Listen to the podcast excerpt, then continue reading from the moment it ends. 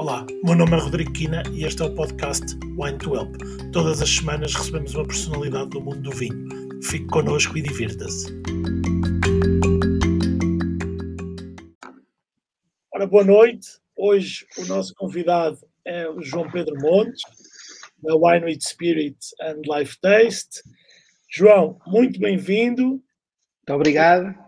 Bem-vindos todos os que os que nos vão ver em direto, vamos esperar um bocadinho que vão, vão entrando e quem nos ouve depois em, em podcast. É, e também agradecer aqui aos nossos apoios, muito rapidamente, à TAB, à Mailboxes, aos Vinhos Rosa Santos, da família Rosa Santos, Vinho Trail e à CVR, os vinhos do Algarve.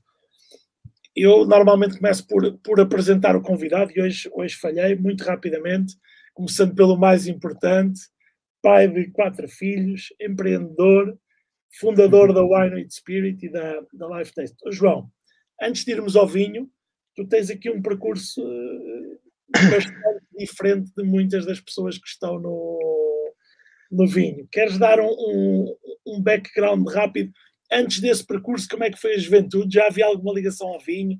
Já havia alguma, alguma ligação? Ah, sim, havia, apesar de que eu nunca tinha trabalhado executivamente, depois de me formaram cada vez executivamente no vinho, mas na minha família já se fazia vinho há bastante tempo, desde 1800 e tal, mas uh, coisas muito pequeninas uh, uh, e sem grande relevância. Entretanto, eu sempre adorei a ligação à terra, de, de, um modo geral era algo que quando era mais pequeno equacionei, inclusive a agronomia, acabei por ir por gestão, Uh, depois de gestão, acabei por ter uma carreira que não tem nada a ver com o que, estamos, que estou a fazer hoje. Eu vim de, das áreas de consultoria de estratégia, onde tive bastante tempo, na Anderson, uh, depois uh, com projetos de energia, foi por isso que depois vivi muitos, muitos anos nos Estados Unidos, onde tive a trabalhar no mundo dos petróleos, na Texaco e na, no mundo do gás natural e do GTL, que é uma coisa que é gás líquido, a conversão de gás natural em diesel. Fiz o meu MBA lá nos Estados Unidos, uh, Mudei-me para a indústria farmacêutica em Nova York. Eu antes tinha estado no Colorado, no Texas, muito tempo na América Latina, nas Bolívias, na Argentina, onde houvesse gás natural. Depois do MBA, mudo de indústria, sempre uma indústria também muito grande, a indústria farmacêutica, tive muitos anos nos Estados Unidos. Uh, venho com a Pfizer para Portugal, uh, com uma responsabilidade do centro-sul da Europa, uh, sempre com vontade de empreender, mas a sentir que cada ano que passava no mundo mais corporativo se tornava mais difícil tomar a decisão de largar o conforto do, do mundo corporativo para empreender e criar algo novo. nessa altura tive a primeira a possibilidade de fazer um, uma, tomar uma decisão de empreender e um convite na altura do Diogo Salvi para uh, começarmos a construir a TeamWheel, um dos principais uh, criadores de conteúdo digital. Hoje em dia, começámos como é que um bocadinho, hoje em dia a empresa está em mais de 60 países, fatura mais de 500 milhões de euros, mas eu saio em 2009, uh, tendo vindo a minha posição, e com isso pá, criei um fundinho, uma coisa em que eu sabia que queria investir em algo que eu não sabia exatamente o que, tinha esta paixão pelo por criar alguma coisa, ou seja, o lado da indústria, o lado do gosto bastante, mais do que os serviços, mas também adorava toda a inovação ligada ao mundo digital, a, a, a todo este 4.0, e por isso eh, andei ali há algum tempo a perceber como é que eu conseguia conjugar estas coisas.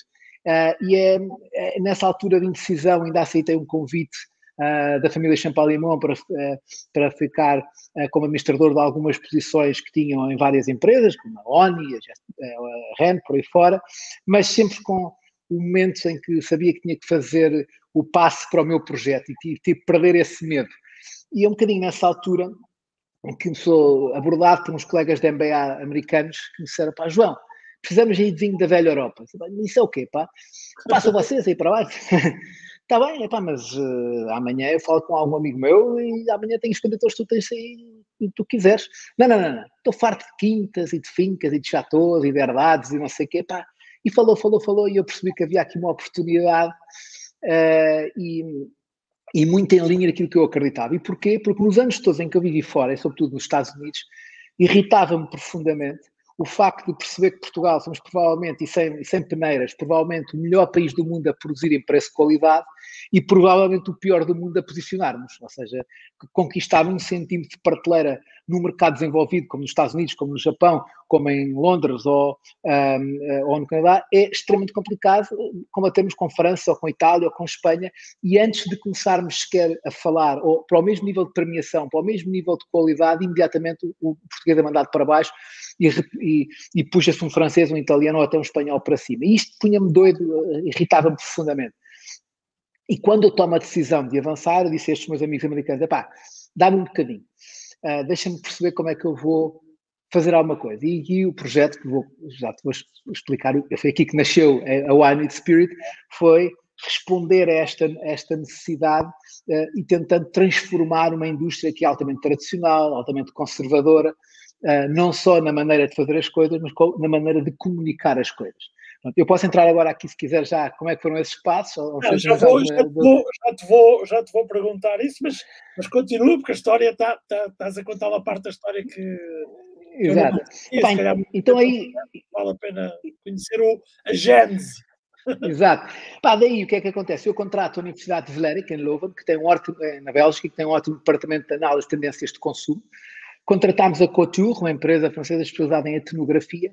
Epá, ao longo da história, curta história, analisámos dois mercados emergentes e dois mercados maduros no vinho para tentar perceber os comportamentos etnográficos, emocionais relacionados com, e, e comportamentais relacionados com o vinho, para daí decidir o que é que iríamos fazer.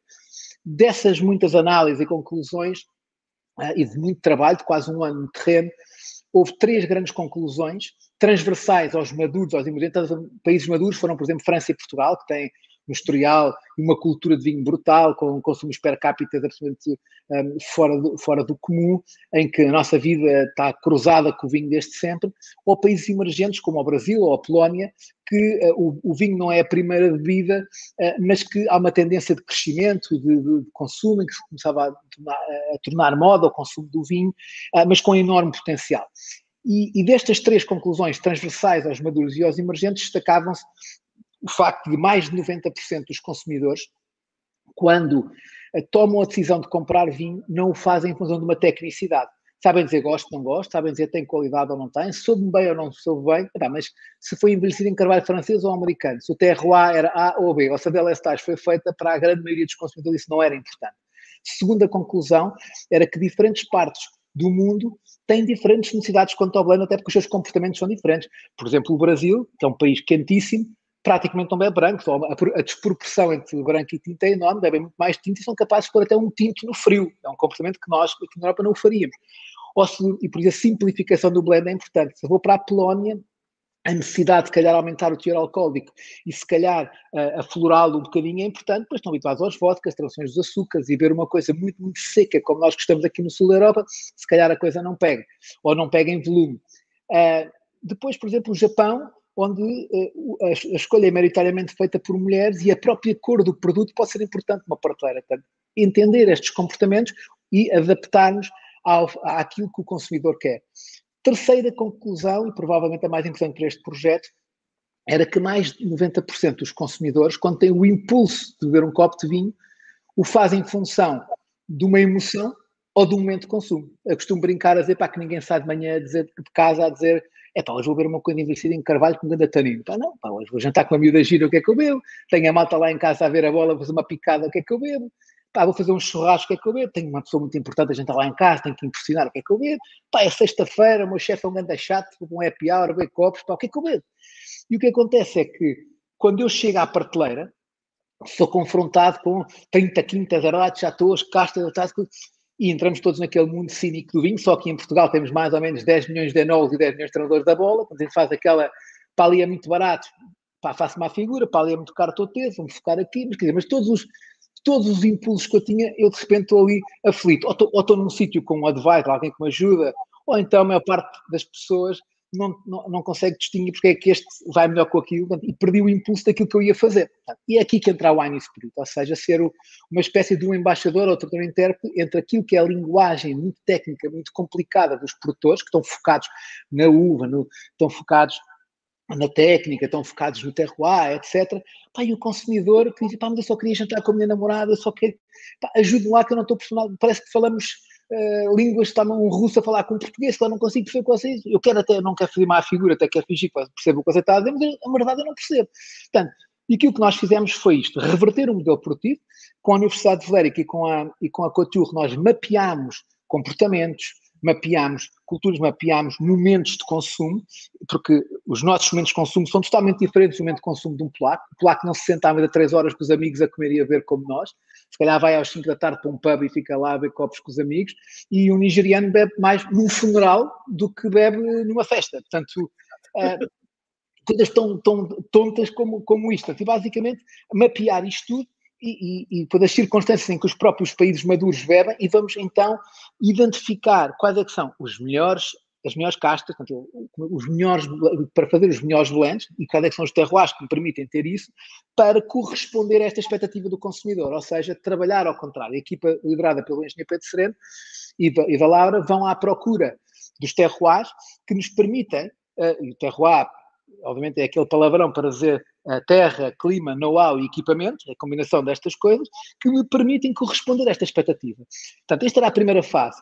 Eu produzo vinho, mas eu não vendo vinho, eu vendo uma experiência. Esta experiência tem que ser boa. Na primeira, ela primeiro, inicialmente é sensorial. Eu cheiro, ponho à boca. Se ela for mal logo naquele momento, morreu a experiência. Portanto, primeira experiência, perceber que nem todos os vinhos servem todos os propósitos se eu beber um pet russo no meio da praia, quando aquilo vou sentir, vou, vou dizer que é um mau vinho, é um dos melhores vinhos do mundo, portanto, cada vinho no seu sítio, e, e por isso ajudar nessa experiência. Segunda parte, muito importante, era a permitir a repetição da experiência, ou seja, eu e tu e os, os, nossos amigos aqui estão, se fôssemos japoneses e tivéssemos uma experiência espetacular, o vinho soube-nos pela vida, a conversa melhor e o que picarmos ainda melhor. Pá, estava top, não podia tudo nada ser melhor. Perguntamos ao senhor que nos está a servir, pá, desculpa lá, o que é que eu estou a ver? Somos japoneses. Que eu adorei isto. Herdade da malhadinha superior. Morreu, porque ninguém consegue repetir aquilo, ninguém sequer percebeu o que é que ele disse, e na semana a seguir, quando for jantar com outros amigos, olha, vou pedir uma coisa que vi no outro dia, espetacular. Olha, epá, depois, se calhar era de Portugal, já confundem Portugal com a Espanha, pronto, já morreu a experiência. Do que nós fomos fazer a seguir foi, primeiro, desenvolvemos os blends em função da experiência e a seguir fomos criar a comunicação em cima da experiência para que ela seja repetida. Okay? Daí que termos o portfólio dividido uh, entre os vinhos que nós temos para momentos de consumo e os vinhos mais emocionais. Entre os momentos de consumo temos vinhos como o bread and cheese, vinho claramente desenhado para acompanhar as tapas, para primeiras picadas, o meat and meat, um vinho claramente desenhado para as carnes, o Seafood and Company, um vinho verde desenhado para estar ali nas mariscadas, com sushi, com um peixinho, etc. Por aí fora. E os vinhos mais informais, como o Bastardo, que é a nossa marca ícone em todo lado, é um vinho de hour, um vinho doido, um vinho maluco, um filho irreverente da indústria, uh, uh, o Diamond Me Tonight, por aí fora, depois posso falar um bocadinho sobre eles todos. Ou seja, isto fez-nos ir crescendo. Nós, uh, hoje em dia, estamos em 24 países, Uh, sendo que a Ásia é, o, é uma, somos muito fortes, no Japão, na Coreia do Sul, nas Filipinas, uh, uh, na Malásia, no Vietnã, Estados Unidos, Canadá, Europa portuguesa também, mas essencialmente Nigéria, Brasil e México, Canadá e Estados Unidos. E, e Rússia, que, se, que, até, até ao princípio deste ano, e depois as coisas complicaram um bocadinho. E pronto, este tem sido o nosso, o nosso crescimento como Wine Spirit e como projeto, que fomos sempre também trabalhando com os nossos importadores para que eles percebessem este conceito, lhes facilitássemos a vida e os ajudássemos na comunicação também. Depois vem os outros projetos Bom, que já falaremos. Deixa-me deixa fazer-te aqui uma, uma, uma pergunta. tu, tu, tu, disseste aí logo no início que, que te fazia impressão uh, porque é que Portugal não ganhava espaço de prateleira, tinha essa dificuldade tão grande. Bom, a que é que atribuis isso? Porque olhando, uh, assim, fazendo uma análise, se calhar rápida, uh, há muitas marcas lá fora, italianas, espanholas, francesas, que não diferem assim tanto das nossas marcas e que têm espaço na prateleira, ou seja, são tão tradicionais quanto as nossas marcas, ou seja, a que é que tu atribuis essa dificuldade para o vinho português conseguir espaço de, de prateleira. Sendo que há alguns casos de sucesso que conseguiram, não é? Claro, temos Mateus, que é um projeto que todos nos devemos orgulhar, fazem quase 40 milhões de unidades todos os anos, é o maior orgulho que nós temos ter como projeto de vinho. Portanto, há muita gente que acha que não, não eu acho que é. não está assim tão, tão longe conceptualmente do teu projeto. Exatamente, eu inspirei-me muito aí e também, devo dizer, que eu tive muitas ajudas iniciais. O, Salvador, com quem falei, foi uma pessoa com quem falei bastante, mas uh, a pensar, o Domingos faz Franco, o António faz Franco, foram tudo um conjunto de, de monstros da indústria portuguesa do vinho, mas que alguns me disseram, quem me dera que há, há 30 ou 40 anos eu pudesse ter feito, implementado essa ideia, mas éramos ainda mais tradicionais, era mais, era mais difícil, mas deram-me todo o apoio e todo o incentivo a arrancar com um projeto totalmente maluco. Mas respondendo à tua questão concreta, porquê? Aqui eu acho que, a meu ver, há aqui três ou quatro pontos fundamentais, alguns deles eu bato-me há imenso tempo e, e já e inicialmente criticavam muito e foi muito criticado uh, por dizer algumas destas coisas, mas, uh, mas era aquilo que eu realmente senti e foi da análise que fui fazendo. Há, há, um ponto fundamental que tem a ver com o facto de Portugal, uh, em algumas indústrias, e, e acontece do vinho, e acontecia, por exemplo, nos textos até há, até há pouco tempo, em que nós punhamos a malta aqui a dar ao pedal nos textos no Norte e de repente vinha a marca italiana, punha a marca e a, marca, e a nossa marca não vendia, a marca só porque acabava italiano, já vendia o triplo ou o dobro, então eles ficavam com a margem e nós com o trabalho. E aconteceu mesmo com o vinho, porque havia um certo repúdio de trabalhar marca, trabalhar marketing. Ah, não, marketing e vinhos é uma coisa que não combina, porque, pá, porque senão deixa, se não for chato e tradicional e não sei o quê, epá, até, até pode parecer mal, quer dizer que não deve ser bom. Aquilo deve ser uma porcaria, porque se um gajo faz marketing ou se faz marca, trabalhar a marca é algo que não se fazia. Isso é número um. um depois, isso levava, o não trabalhar marca e, uh, levava a outras coisas, nomeadamente à não diferenciação, porque são todos quintas, são todos um monte, mesmo que um seja um monte disto, seja um monte daquilo, são todos quintas. Portanto, e basicamente só havia diferenciação pelo preço. E depois havia aqui um, uma, uma, uma, coisa estúpida, a meu ver, uh, com devido respeito a todos que pensam diferente, uh, e que já falei várias vezes nisto na Vinha Portugal, irritava-me fundamentalmente outra coisa, que é Porquê que os franceses conseguiram também isto? Aqui três ou quatro razões. Em primeiro lugar, porque no pós-guerra eles, para eles gastaram muito mais do que nós, portanto, uh, e ensinaram os grandes mercados, naquela altura, a pedir um vinho pela casta. Pá, nós vamos, ah, vou beber um Cabernet, vou beber um Merlot. A probabilidade naquela altura, há 30, 40, 50 anos, 60 anos atrás, desse, de pedir assim, ser um vinho francês era enorme. Uh, e, e, a mesma coisa, vou beber um Pinot Grigio. E, e trabalhou-se ali. Portanto, depois tinha um volume, porque acontecia naquela altura é que nós fazíamos um vinho absolutamente extraordinário, mas depois o seu doutor só fazia 5 mil garrafas, e quando vinha o chinês ou o americano queria 10 contentores, não se respondia. Portanto, o vinho extraordinário ficava cá e o único que tinha capacidade de produção em escala era a Mateus e pouco e Casal Garcia e pouco mais, e por isso o que era extraordinário não, não era acessível até que se reorganizou os terroirs e pudesse ter volume, mas o volume não chegava. E porquê é que acho que isso é uma Porque depois, entretanto, nós fomos tentar copiar esse modelo. Mas era um, a, a, cópia desse modelo para um português é uma tontaria. Porquê? Porque nós não podemos lá para fora tentar explicar a um americano 300 castas com nomes impossíveis de dizer. E havia, havia imensas provas portuguesas e a vida Portugal naquela altura em que davam a um americano uma seca de duas horas. Pronto, agora vamos falar de Uai, das castas portuguesas, do Afonso Henriques, e depois temos esta e esta e coisa, e esta diferente, por isso tem uma folha assim. e um americano que quer saber, oh meu amigo, desculpa lá, eu quero dizer, o vinho é bom, é, o vinho está bem criticado, está. Tenho uma boa margem para, para rodar. É, consigo, é, é, fácil de comunicar este vinho, sim ou não, então eu quero.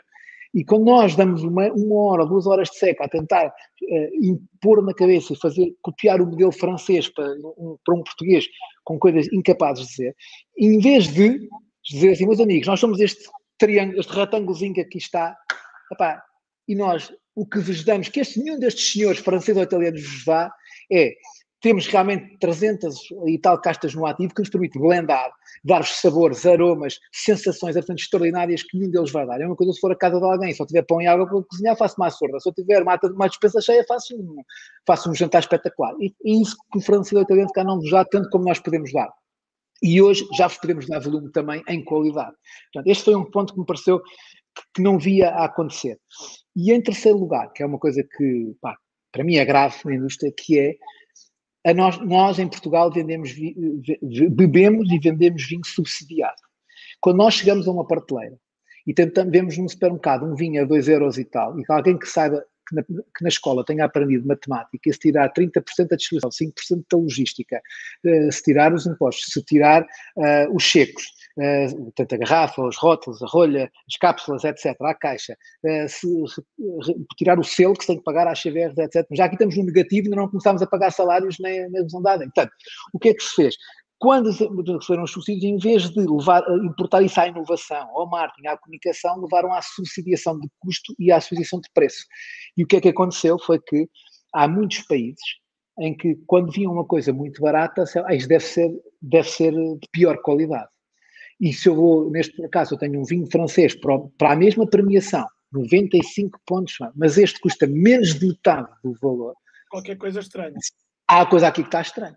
Ou me estão a tentar enganar, ou, ou há coisa aqui que não está bem. Portanto, eu não digo que não sejamos competitivos, mas é que havia diferenças absurdas. Portanto, pensem só que em Inglaterra, eh, um vinho que custa, que, que, que tentemos vender também por 2 euros, é, um, é uma libra e tal que é que um inglês em Londres vai dizer? Epá, isto não pode ser vinho, isto deve ser lexívio, de certeza. Por isso, vou com, mal ou bem, não, não conheço muito bem este espanhol e italiano, mas deve, deve ser bom, até porque epá, já vem de um país também mais conhecido e, depois é mais caro. O preço, é um, um, critério de avaliação do consumidor, não é? Claro, mas, mas o preço é um critério de avaliação do consumidor, sim. Eu não digo que a gente pôr preço injusto, eh, ou um preço que não reflete uh, ou que seja absurdo. Depois tem que, ele depois tem que, que, bater, não é? Tem que jogar. Se ele pagou X, convém com a qualidade bata, mas Exa exatamente. e a referência que ele tem são só os preços, ele olha para claro. os preços.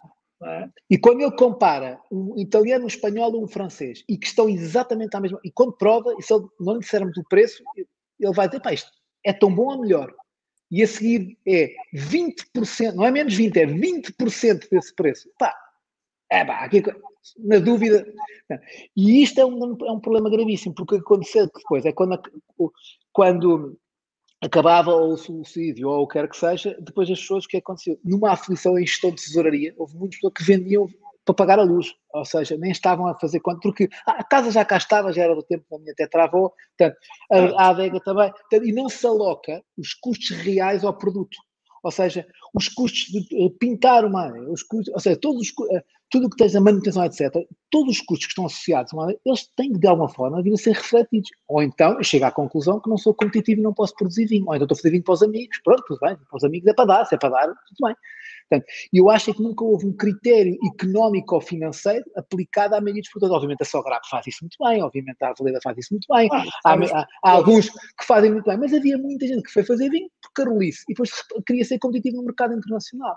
Não, pá, e, e, não jogava, ou seja, ou fazemos vinho por carolice porque achamos que é, gostamos e temos gosto nisso e podemos fazê-lo porque temos capital para o fazer, é? ou se isto é negócio, tem que ser negócio. Isso é negócio, os custos têm que ser refletidos, um, uh, temos que perceber os canais onde vamos vender, quem são tarde e como é que vamos, como é que vamos vender. Isto é, para mim é, era, era, claro, mas não foi claro durante muito tempo e destruiu-se muito.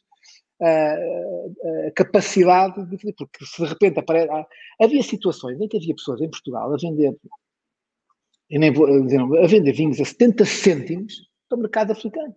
Pá, a partir daqui, eh, pá, é muito difícil alguém depois tentar. E se alguém que está noutro país qualquer for passar férias a Cabo Verde, eh, ou não sei, e bebe aquele vinho, pá, mas pá, isto é Portugal. Eh, e, e, e, de repente as pessoas não tinham a noção, como a globalização do mundo, alguém foi a um sítio, achou um, um vinho porreiro, levou, provou, é pá, que horror, e teve uma má experiência e matou os outros todos que estavam lá. Uh, e eu acho que este foi um ponto que, que não se trabalhou bem. Depois, obviamente, nos últimos anos melhorou-se muito e a Vinha Portugal fez um bom trabalho, a marca Portugal está mais valorizada, mas continuamos muito chatos. Como tu sabes, eu sou muito a favor. O nosso projeto é o Enotainment, divirtam-se com o vinho, e há muito Eno chato. E eu sou mas, contra os Eno chatos. Ó, João, tu, tu ao partilhares essas, essas, essas opiniões e sempre fizeste livremente, sentes que és um bocadinho um, o, o, bastardo do mercado do vinho. Sou, claramente. Não, sinto claramente, eu acho que sou o fim e legítimo. És, és, a única, és a única pessoa que eu posso chamar bastardo Exatamente. Sem, sem se ofender. Não, é verdade, é um orgulho para o um bastardo. É um, exato, é um elogio para mim, porque nós somos exatamente isso. Nós viemos, eu ao princípio fui muito criticado, e pessoas que hoje em dia, uh, pá, eu tive uma vez uma notícia qualquer no Expresso há uns nove anos, e que no fim dizia qualquer coisa, esta esta besta, não será uma besta, uma coisa qualquer, nem agarrar num copo sapo. Uh, e não respeita a mãe do avô e disto e não sei o quê. Pá. E passado uns anos, a mesma pessoa, que não interessa ou não, fez-me o maior elogio. Eu estava enganado e este caminho faz sentido. Uh, e, e, quando nós fomos eleitos a vinícola mais inovadora do mundo na Alemanha, no Innovation Business Summit, ganhámos mais de 60 prémios nos concursos mundiais, não temos nenhum vinho abaixo de 39 pontos e temos o máximo de 95 pontos Parker, Wine Enthusiast, somos seis vezes seguidas a medalha de ouro e duplo ouro no Sakura na Ásia, ou seja, não, a maior parte dos nossos vinhos tem também, para mim é muito importante, boa cotação na, na, nas, nas vivindas, ou seja, o Zé, o Manel e a Maria também gostam, porque eles é que pagam. Eu posso ter o melhor vinho do mundo, mas José Manuel e Maria não, não pagarem, não quiserem, já não tenho o melhor vinho do mundo. Portanto, para mim era fundamental. E antes de lugar, aqui um ponto importante, que tem a ver, depois não podemos falar à frente, tem a ver com o crowding.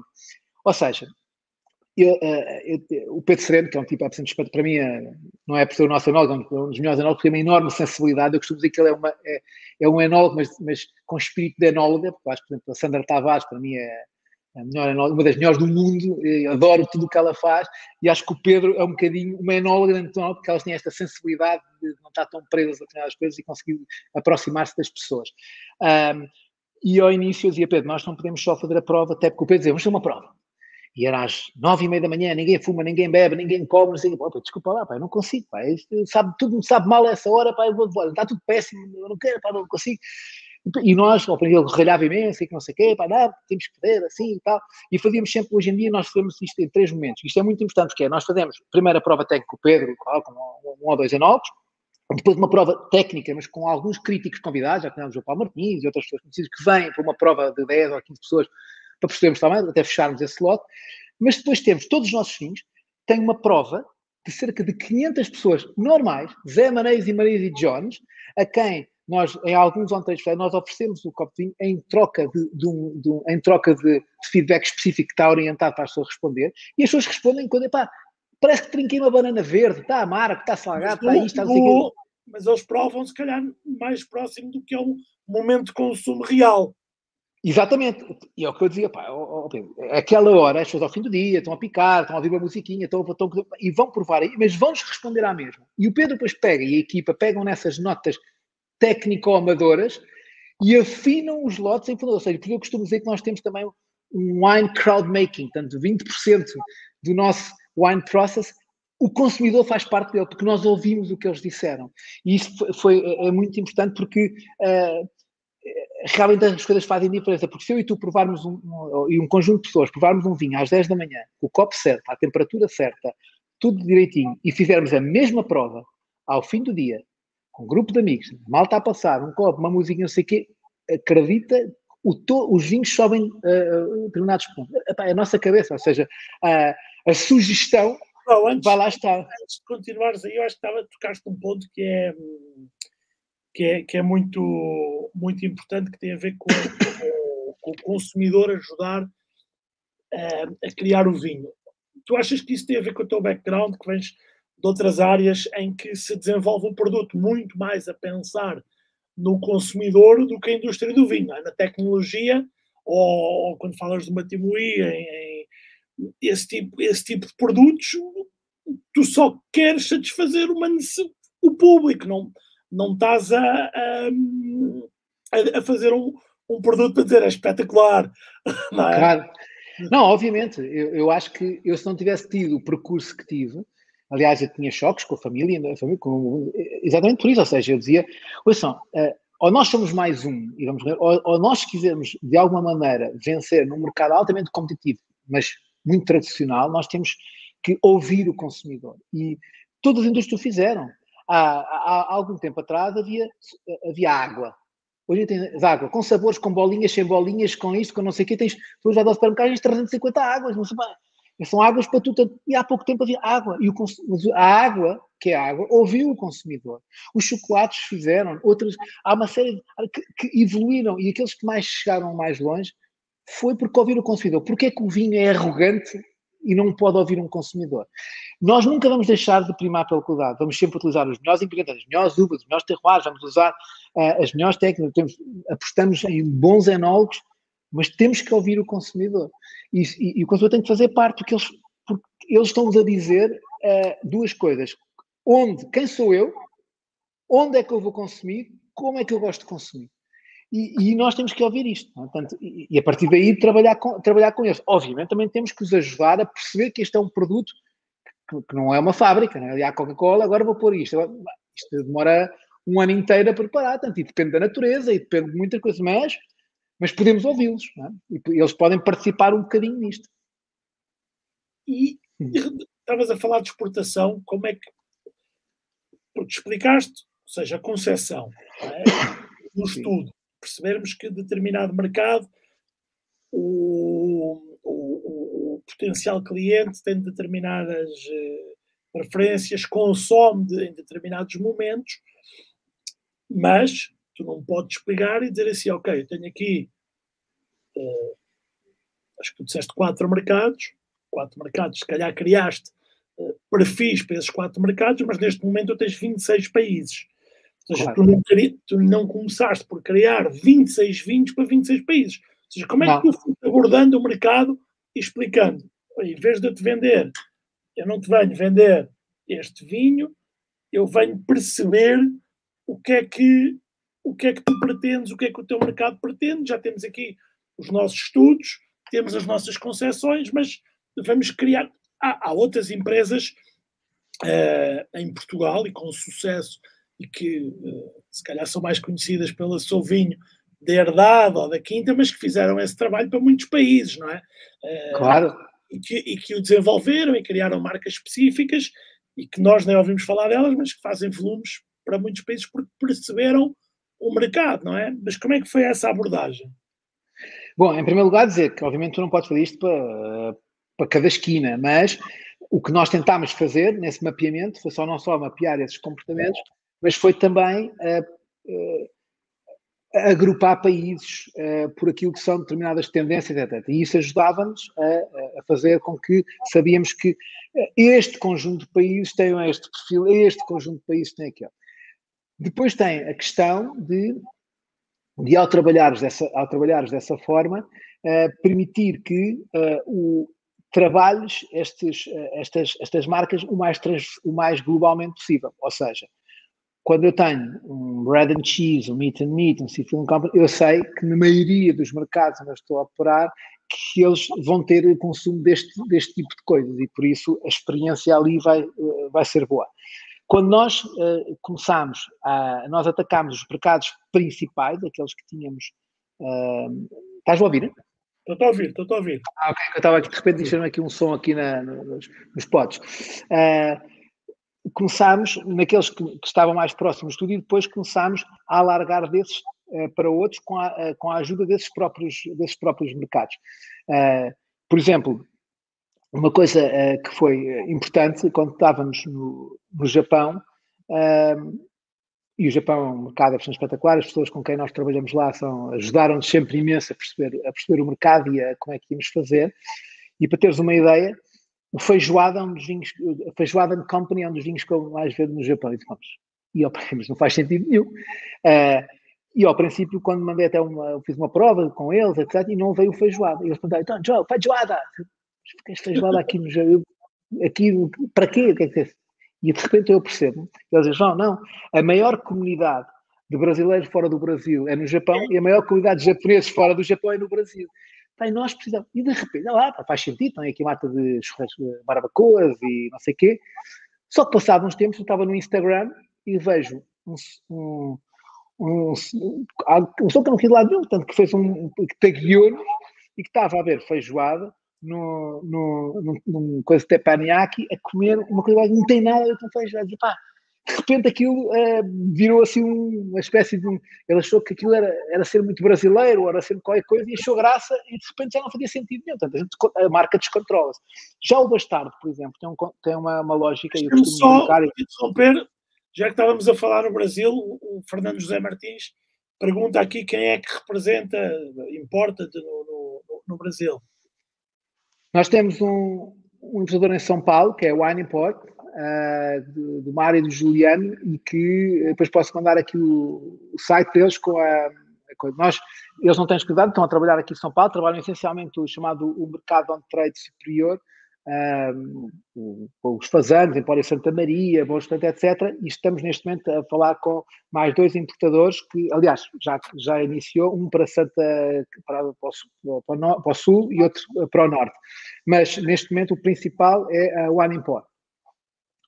Uh, Desculpa ter-te interrompido, mas era aqui uma. Não, não, e, e o feijoada, por exemplo, a teres uma ideia, estás a falar do Brasil, nasce enquanto que muitos dos produtos foram nascendo por, por, por, análise, o feijoada nasce com a ajuda dos brasileiros por acaso, há um dia que eu sou, estava no Brasil, o bastardo já era forte, e, e convidaram para uma feijoada e, e, e entretanto eu a ver se não encontrava vinho para ver, e disse, não, não, feijoada bacana é com a brava. Já vou cá comigo, se feijoada e cerveja, vou arrebentar. Tradicionalmente uma harmonização considerada Exato. difícil. Exato, vou explodir. Não, feijoada é com. Pá, tá maluco, pá, não pode ser. Vai experimentar este com vinho. E de repente houve um, até um artigo no, no, no Estadão e depois na TV, na TV Globo Sommelier uh, que eles, o Tuga tem razão, feijoada é com vinho. Portanto, e, há coisas que vão, que vão nascer. O Bastardo, o tal é um, é, um, é um vinho giríssimo nesse sentido. depois mando-vos uns vídeos, posso partilhar convosco, do comportamento dos bastardos em diferentes culturas, não há a ver. Ou seja, no Brasil, em que tudo é alegre, tudo é vida, descontraída, etc., e veem como é que as pessoas uh, brincam à volta do bastardo, que são os, os ex-namorados, as ex-namoradas, o, o chefe, não sei o quê, as pessoas brincam, escrevem nas garrafas, dedicam, já tivemos voodoo, enquanto, por exemplo, uma, uma empresa um, um, produtor tradicional nos eventos estava a oferecer um saca-rolha, nós oferecíamos preservativos com sabor a vinho, portanto, já fizemos tudo o que é loucura. E, por exemplo, na Polónia, que eu costumo dizer que morre a mãe ou ganho euro milhões e a cara é a mesma, porque não expressam uma emoção, não é? Pá, eu mostro vídeos deles a curtir o bastardo, pá, é que eles escrevem, divertem, parece que de repente se transformam, não é? Tanto em bastardos. E é muito giro porque o, o vinho presta-se. Eh, eh, era um bocadinho uma coisa chata para, para, para os, os, mais jovens não entravam no vinho, que isso era coisa do, do, pai, do tio e do avô. Uh, e, mas porquê é que o vinho não pode ser cool? Porquê é que o vinho tem que ser chato? Portanto, e, e nas várias, nos vários mercados nós percebíamos que havia esta, esta, esta vontade, inclusive em alguns mercados, uh, virou de tal maneira divertido que bebe-se muito mais vinho, por exemplo, no Japão, à noite, numa discoteca ou num, ou num bar, do que em próprio Portugal, em que a gente somos produtores de vinho, bebemos imensinho e chegamos a uma discoteca e raramente temos um copo de vinho. E é muito normal haver wine bars nas discotecas em muitos países uh, que não são produtores. Portanto, uh, acho que há aqui coisas que, nós vamos aprendendo e misturando com as culturas nos diferentes países. Vocês têm um, um, um anti-manifesto, que é um bocadinho disso que estavas aí a, já. Já, já a partilhar. Como é que é o, o, o anti-manifesto, ou seja, o que é que, o, o que é que traduz, não é? Claro. O, o, anti-manifesto é claramente são os nossos valores, aquilo que nós acreditamos. Foi basicamente dizer que arrisquem, uh, não deixem nada por dizer ou por fazer, uh, não se prendam a etiquetas, não se prendam a rótulos, não se prendam os rótulos da vida que nos põem a, tens que fazer assim, só pode ser assim, nunca se fez de outra maneira. Uh, ou seja, é muito mais importante essa é muito mais importante arriscar, como nós dizemos uma frase que eu gosto muito do nosso manifesto, uh, que, é, que, é melhor amar e sofrer do que passar uma vida sem nunca ter amado, não é? Sem nunca ter. Pá, mais vale mal 10 tampas e sofrer com isso do que nunca ter tido aquela, as borboletas cá dentro de estar maluco por, por aquela pessoa. Então, é um bocadinho isto. Ou seja, se nós fazemos uma coisa porque se não estiverem apaixonados pelo que estão a fazer, eh, quando estamos a fazer vinho, estamos a fazer mais um vinho, nós não estamos a fazer mais um vinho, nós, nós na Wine Spirit estamos a fazer mais, um, mais uma emoção engarrafada. Nós estamos a imaginar aquela pessoa do outro lado do mundo a curtir e fazer uma maluqueira qualquer, a, a divertir-se, e nós estamos a, a, a, vender experiências. E quando eu me foco na experiência mais do que me foco no produto em si, tecnicamente, a, coisa bem. E é um bocadinho isto que o Manifesto vem dizer: libertem-se, arrisquem, façam. Uh, não fiquem a, a, tentar ter uma conversa focada numa coisa só porque acham que a outra pessoa quer ouvir isso. Muitas vezes não quer, mas ambos estão a achar que ambos querem fazer assim e se calhar não quer, não é? E é um bocadinho isto uh, que nós fazíamos, ou seja, quando a pessoas, quando nós arriscámos por um voodoo no meio do corte inglês, em que quando elas picavam tinham que dedicar o voodoo a alguém, nós dávamos um, um preservativo com sabor a vinho e, uma, e, um, e, uma, e um desconto ou até uma garrafa Pá, imagina, numa instituição que é altamente conservadora, aquilo foi um, foi um choque, e fizemos isso em vários países e de repente pá, eh, era, era um bocadinho, ok, isso foi só um choque para as pessoas perceberem que, eh, que, que, não tem que ser assim, só porque é assim que se fez sempre, não é? Uh, ou, ou, por exemplo, arrumam-se os vinhos por país ou por regiões, ou por assim, pá, mas porquê? Eu, na, nós na Polónia fizemos um projeto giríssimo, em que organizamos toda uma garrafeira por momentos de consumo, em que eu entro, eu posso ter na mesma prateleira um francês, um chileno, um italiano, um português, na mesma prateleira, que são os vinhos para aquela coisa, para um bom churrasco. E depois ali tem outro chileno, ali tem outro misturado, porque é para outra coisa. Então, eu escolho em função da coisa, é? da emoção, do momento, etc. Uh, eh, e, e, só isto, que me parece de tal maneira óbvio, pá, foi uma luta. Não, porque aqui é, é, para dar uma confusão, pá, tenho aqui os vinhos, pá. Depois tenho, a minha marca fica em quatro sítios, mas a sua marca não pode ter quatro momentos de consumo. Uh, qual é o seu? É melhor, não é? Portanto, acho que por aí. O, o, o, o Cláudio Martins, aliás, um, abraço para o Cláudio, que também já esteve aqui, pergunta que o nosso consumo em Portugal continua a ser muito à mesa, ou seja, eh, se calhar os vinhos em Portugal, o desafio. Agora, olha, vou, vou aproveitar a, a, a pergunta do Cláudio, desculpa, Cláudio, mas vou, vou abarbatar da pergunta. Se por um lado, uh, como é que eu ponho isto? Se o desafio é, é criar. Uh, vinhos para os momentos de consumo, que são os momentos que aquele país costuma uh, fazer mais, em Portugal, vamos pensar na mesa, não é? Por outro lado, tu disseste algo, aí algo que é, mas Portugal se calhar tinha potencial para ter mais momentos de consumo diferentes, ou seja, acabas por ficar no meio, porque acabas por também querer uh, fazer alguma mudança nos hábitos. Portanto, pensas no consumidor, como é que se conjuga isto? São duas forças que é, podem, é, pode, podem parecer que puxam para dois lados diferentes. Já podem não puxar, mas, mas parece. É? é? eu acho que aí fazes, isso tu tens uh, fazendo coisa, não perdendo não perdendo o que já existe de bom, que é um enorme consumo à mesa. A minha ideia não é retalhar o que já se consome à mesa e partiu para, outras, para outros momentos. Eu quero mantenham esse consumir muito à mesa, mas acrescentem noutros sítios, não é? Portanto, eu acho que o, o trabalho que nós procuramos fazer é, é, um bocadinho esse, é dizer, aliás, nós fizemos uma, uma, uma campanha muito gira do Bastardo Quebrar as Regras, que dizia exatamente isso, o vende-se à mesa, oh, desculpa, mas não posso ter uma discoteca, porquê? Bastardo Quebrar as Regras e punhamos até, até mudávamos o copo a ser quase um copo de whisky com vinho. É pá, vamos, o Bastardo pode estar aqui desta forma. O, o vinho bebe-se à temperatura ambiente. Onde? Em Angola, com 40 graus, é sopa, pá. Deixa, ponham lá a porcaria do vinho no frio, porque até eu quero vinho tinto no frio. Mas o que nós procuramos ter em Portugal, para a tua pergunta, foi alargar de duas maneiras. Um, propondo e sugerindo o vinho para outros momentos, mas para que isso pudesse acontecer, fomos à procura dos targets, das pessoas que gostam de consumir fora desses momentos. Então, os mais jovens, as mulheres, fundamental, foram um momento de transformação no vinho. Quando as mulheres começaram a escolher, houve uma transformação uh, muito grande, em Portugal e nos outros sítios, uh, e depois os espaços. Ou seja, tu hoje, eu, eu por exemplo, uh, os meus filhos, a mais velha, dizia, ah pá, não gosto de vinho, pá, você ninguém é uma vergonha, filha de um produtor, não gosto de vinho, pá, pelo menos faz-te conta.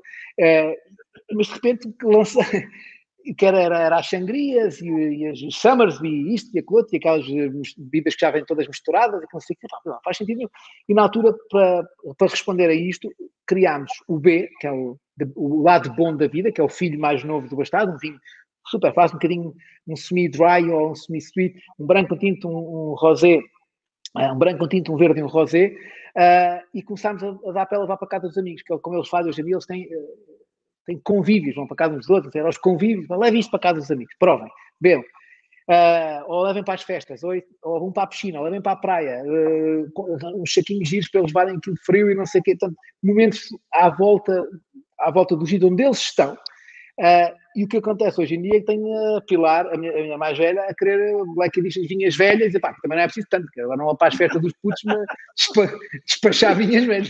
Tenham lá a calma, mantenham-se no B para as festas. Portanto, lá estou a brincar com ela, mas, mas a verdade é que fomos uh, isso. Depois das mulheres, a mesma coisa, que as mulheres têm, uh, quando, quando saem, quando querem estar com as amigas, quando estão muito, não estavam tão presas a isso. Portanto, e basicamente nós trabalhámos muito esse target, em Portugal e fora, ou seja, outra, uma, um outro grupo que foi giro ver como se comportavam, a, a comunidade uh, são, são um, um, grupo espetacular na diferença, porque quando bebem, depois partilham imenso, e, e depois a outra coisa, e, e, para fazer a ponto com a tecnologia, que depois vamos falar, o que é que nós fizemos? Todas as nossas garrafas têm um QR Code na parte de trás, que quando tu apontas o telefone, tu vês um vídeo gerado ou por nós ou pelos próprios consumidores. Ah, estou aqui a gostei com, com a Maria, que não sei o que é, e depois partilham aquilo.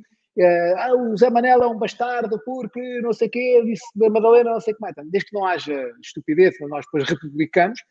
Ah, e na parte da frente do bastardo, temos realidade aumentada, onde quando apontamos o telefone nós vemos ah, um avatar que sai e fala com uma pessoa. Ou seja, e o que é que isto fez? Fez com que, ao espalhar isto, as pessoas também se apercebiam que é possível uh, estar a ver. Ah, faz, está, ele está numa bar, está na discoteca, está, está na piscina, está, e começaram também a replicar esse comportamento.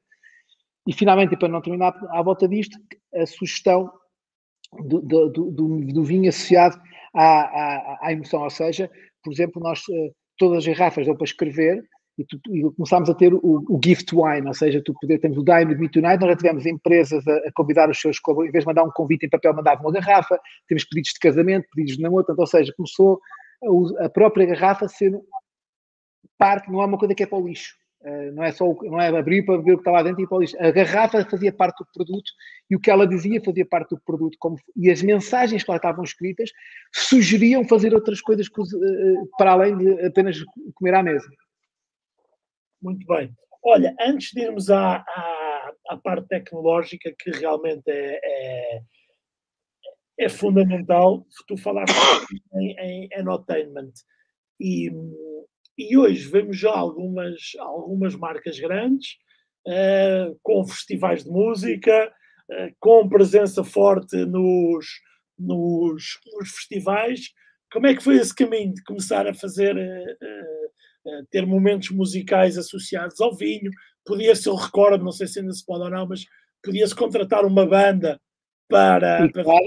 a festa com os Exato. Exatamente, a banda que ainda é um produto, não é? Basicamente, eh, sim, nós sempre achámos que tínhamos, se nós estamos a dizer que isto é entertainment, divirta-se com o vinho, se nós estamos a dizer que é para, para, os momentos e para as emoções, temos que ir à procura onde é que essas emoções estão e onde é que nós sentimos as emoções desses momentos e estar lá. A música, obviamente, é uma, um meio de transmissão de emoções e de momentos bastante espetacular, nós sempre estivemos lá. E, portanto, nós entre muitas outras coisas que fizemos, que nós, uh, nós lançámos esta plataforma, já vou falar sobre ela, mas tínhamos, tínhamos temos uma, uma, banda, que são os Três Bastardos, que tem sempre um core, que é o, o, João Campos do Gindungo, a vocalista do Gindungo, que depois convidava diferentes pessoas para tocar na banda. Já tocava, já, já cantou lá o César Mourão, o Mico da Cama Pereira, o Rui Mel, entre outros. Por exemplo, fizemos um concerto no Chiado, na Esplanada da Benac, temos duas mil pessoas, em que de repente a RFM chegou e transmitiu para o país todo um, um concerto de guerrilha. Não havia bilhetes, não havia nada, foi completamente montar uma coisa, de repente o César Mourão, como, que é, como gosto, gosto dele, é meu amigo, dizia que sabia cantar muito bem naquela, e, mas como ele é brasileirice e africanice, ficou com o Rosé. O Mico, como é o fadista tradicionalista, ficou com o Tintoski, como ele diz, eh, e o João Campos, como é o rockstar maluco, era o branco. E a ideia era, eles bebiam em, em palco, os vinhos, diziam, brindavam às pessoas, diziam, agora quem é o vosso bastardo, gritem, então, iam puxando pelas pessoas. Foi animando. Foi animando. De tal maneira foi animando que virou produto. Ou seja, um dia perguntou, uma pessoa perguntou, oh, desculpa lá, que esta banda, quem é, quem é o agente desta banda? Olha, o agente, pá, não sei. Isso é... E de estava com um grande amigo meu, e que foi e que foi durante muito tempo o nosso administrador, o Bruno Coelho que é uma das pessoas mais divertidas que há. E não se é músico, tocou, foi baterista, tocou com o Gindum, tocou com o Rui Veloso, tocou com a Marisa, disse, pá, peraí, vais falar. Falámos com, com, com, com o Rui Mel, etc. E virou produto, ou seja, as pessoas podiam ir à nossa plataforma, LFTS, e reservar a banda. Tivemos festas de empresas que fizeram festas de Natal, pessoas que fizeram 50 anos, e que a banda ia, levava ao vinho, portanto, e tocavam, bebiam e divertiam-se uns, uns, com os outros. Então, a banda e o vinho viraram um produto por si só. É. Okay? Tanto... Olha, estávamos a falar da, da, da Life Taste, que se eu não estou em erro surge em 2016, ou seja, a Wine Spirit já tinha uma componente, obviamente, eh, digital, digital, mas com a Life Taste é que realmente o, o, o jogo muda. Vocês uh, chamam a vossa loja online, mas é mais que isso, é uma plataforma que eu, eu, eu, vou tentar enumerar o que eu, o que eu consigo perceber. Ou seja, tem o e-commerce normal, tem uma plataforma uh, de, uh, vamos chamar-lhe, podemos chamar-lhe no digital afiliados, mas que no fundo são revendedores vossos que podem revender para B2C, para o consumidor ou para o B2B. Essa plataforma vocês têm gente em todo, em todo o lado, ou seja, não é, sim, sim. Não restrita a, a, Portugal, portanto é uma plataforma um bocadinho diferente do que um simples é marketplace hoje, porque tem vinhos que não são não são não são produzidos por vocês, portanto temos aqui uma plataforma com várias valências e, e um bocadinho diferente do que é normal, não é? Exato. Bom, a Life Test, ela começou a ser pensada em 2016, ela mais, nasce, na realidade, mais em 2017, final de 2017, princípio de 2018, e nasce, uh, em primeiro lugar, para responder a uma lógica de distribuição. Ou seja, nós sentíamos que o consumidor uh, entendíamos e que e, e estava uh, a, a, começar a, a, puxar e a querer os nossos vinhos, a ter acesso aos nossos vinhos, mas nós tínhamos que fazer aqui uma barreira que era o buyer, o comprador, na maior parte dos, dos pontos do TV, continuava à procura da quinta e da medalha e disto, e não sei o que, e às vezes era um bloqueio entre nós e o consumidor. E então, naquela altura, uh, falámos, uh, estávamos, nós estávamos quase 100% em exportação, que cá em Portugal tínhamos aquilo que eu chamo os três Fs, Family, Friends and Fools, o amigo que tinha o restaurante, o amigo tinha o hotel, mais uns, não sei o que, era uma situação Eu cheguei a ter os vossos vinhos.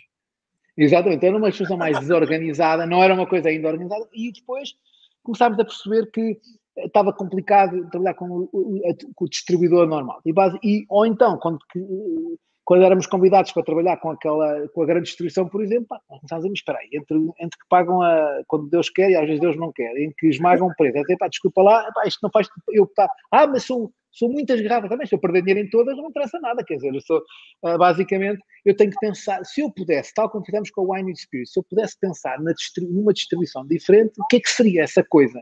E é aí que nasce a Live Test. A Live Test nasce aqui exatamente uh, para uh, ser um veículo de distribuição para a Wine, mas como já pensávamos que no futuro poderia não ser só para nós e podia ser útil a outros produtos, a outras marcas e até a outros, outros serviços, uh, criámos quase como se fosse uma coisa independente.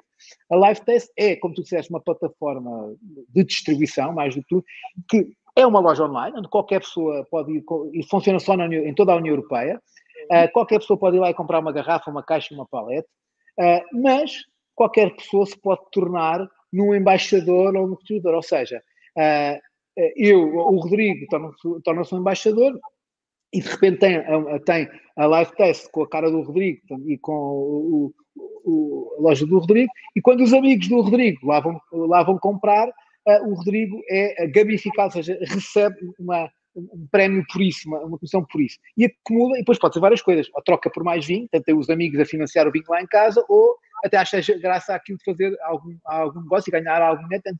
E, mas o Rodrigo não tem nem que faturar, nem que entregar, nem que se tocar, nós tratamos tudo. Ou seja, basicamente, ele tem que recomendar. Criámos depois internamente uma zona onde as pessoas têm formação em enologia, formação em marketing, em que tem uma série de, uh, de pequenos vídeos onde ensino como é que eu faço um post no Facebook sobre o meu vídeo, porque, olha, um bocadinho, algumas das coisas que também ensinas e muito bem, para que as pessoas em vários países pudessem fazer isto. Depois começámos a perceber que uh, havia espaço para mais coisas. E aí entrou um bocadinho o B2B uh, uh, em dois níveis, aquilo que eu chamo uh, o, o, o, B2B não tão procura, que não era tão procurado, não era só o restaurante, porque havia pessoas que ah, têm um restaurante, também, normalmente o restaurante ou, ou a garrafeira é mais, mais técnica, havia muitas pessoas que não tinham às vezes a preparação para falar, e aí às vezes era importante ter um distribuidor mais técnico, e nós aí limitávamos, limitávamos, limitamos muito a quem é que pode fazer isso, mas havia todo o resto, por exemplo, nós tivemos imensos R&Bs, em que de repente eles tinham lá uh, duas, umas, duas garrafas, a pessoa vem passar cá uns, vem, vem de Espanha, vem de Inglaterra, passar cá uns dias, tinha vinho, ah pá, gostei deste vinho, e lá, gostou do vinho que deu cá nestes três dias em Portugal, aponta para aqui o seu telefone, QR Code, ah, daqui a quatro dias o vinho está em sua casa. E de repente, aquela experiência uh, tornava-se uma experiência depois mais tarde em casa. Quando eu voltava para casa, para a Inglaterra, é pá, lembra aquele foi tão giro, aqueles, aquele, há três meses, aqueles dias lá em Espanha, vou comprar mais. Cada vez que comprava, aquele espaço continuava a receber, mesmo que as pessoas já não estivessem lá.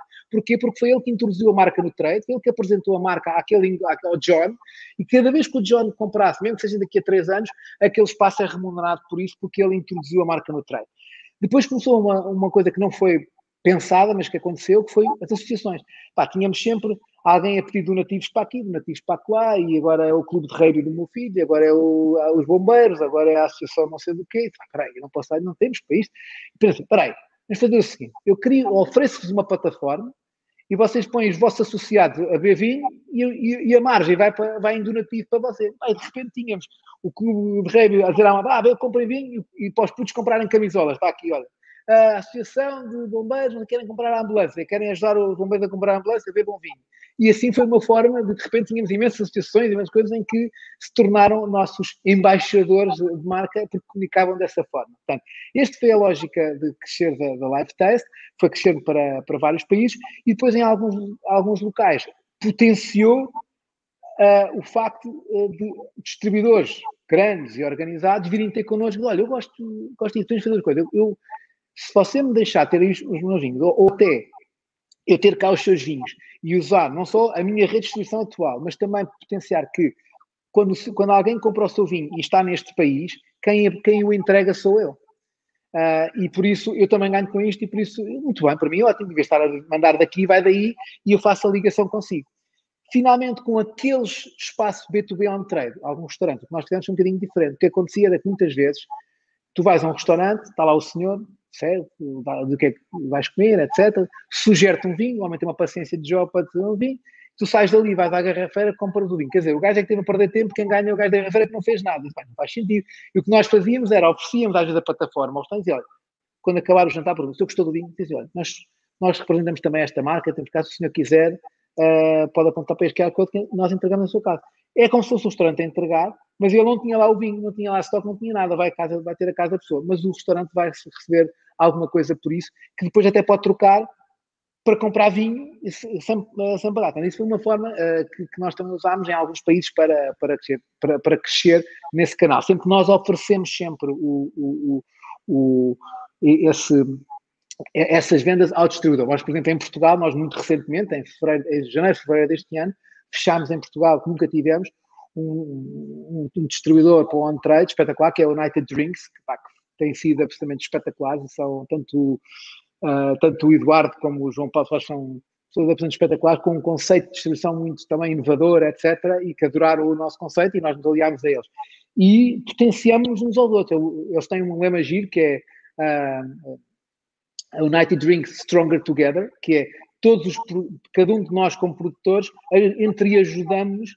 Eu quando abro um, ou tenho um, uma possibilidade de abrir um mercado ou um restaurante, etc., puxo por mim, puxo pelos outros e eles fazem o mesmo por mim e crescemos juntos. Então é, uma, é um conceito muito giro em que não é só um distribuidor que representa marcas e vende, é nós, produtores, entre ajudamos na, na venda. Um, ele, há, há, há, pessoas que vendem melhor o meu vinho que eu, às vezes. É, é engraçado. E até porque, às vezes, o falar do vinho do outro junto claro. tem mais impacto, não é? Porque alguém. Tem credibilidade, claro. É, Exatamente. É, Olha, falando em, em, em, em mais gente, em, em, e em, em apoiar, vocês tiveram aqui um movimento interessante, precisamente quando estavam a lançar o Live Taste, que foi participaram de um.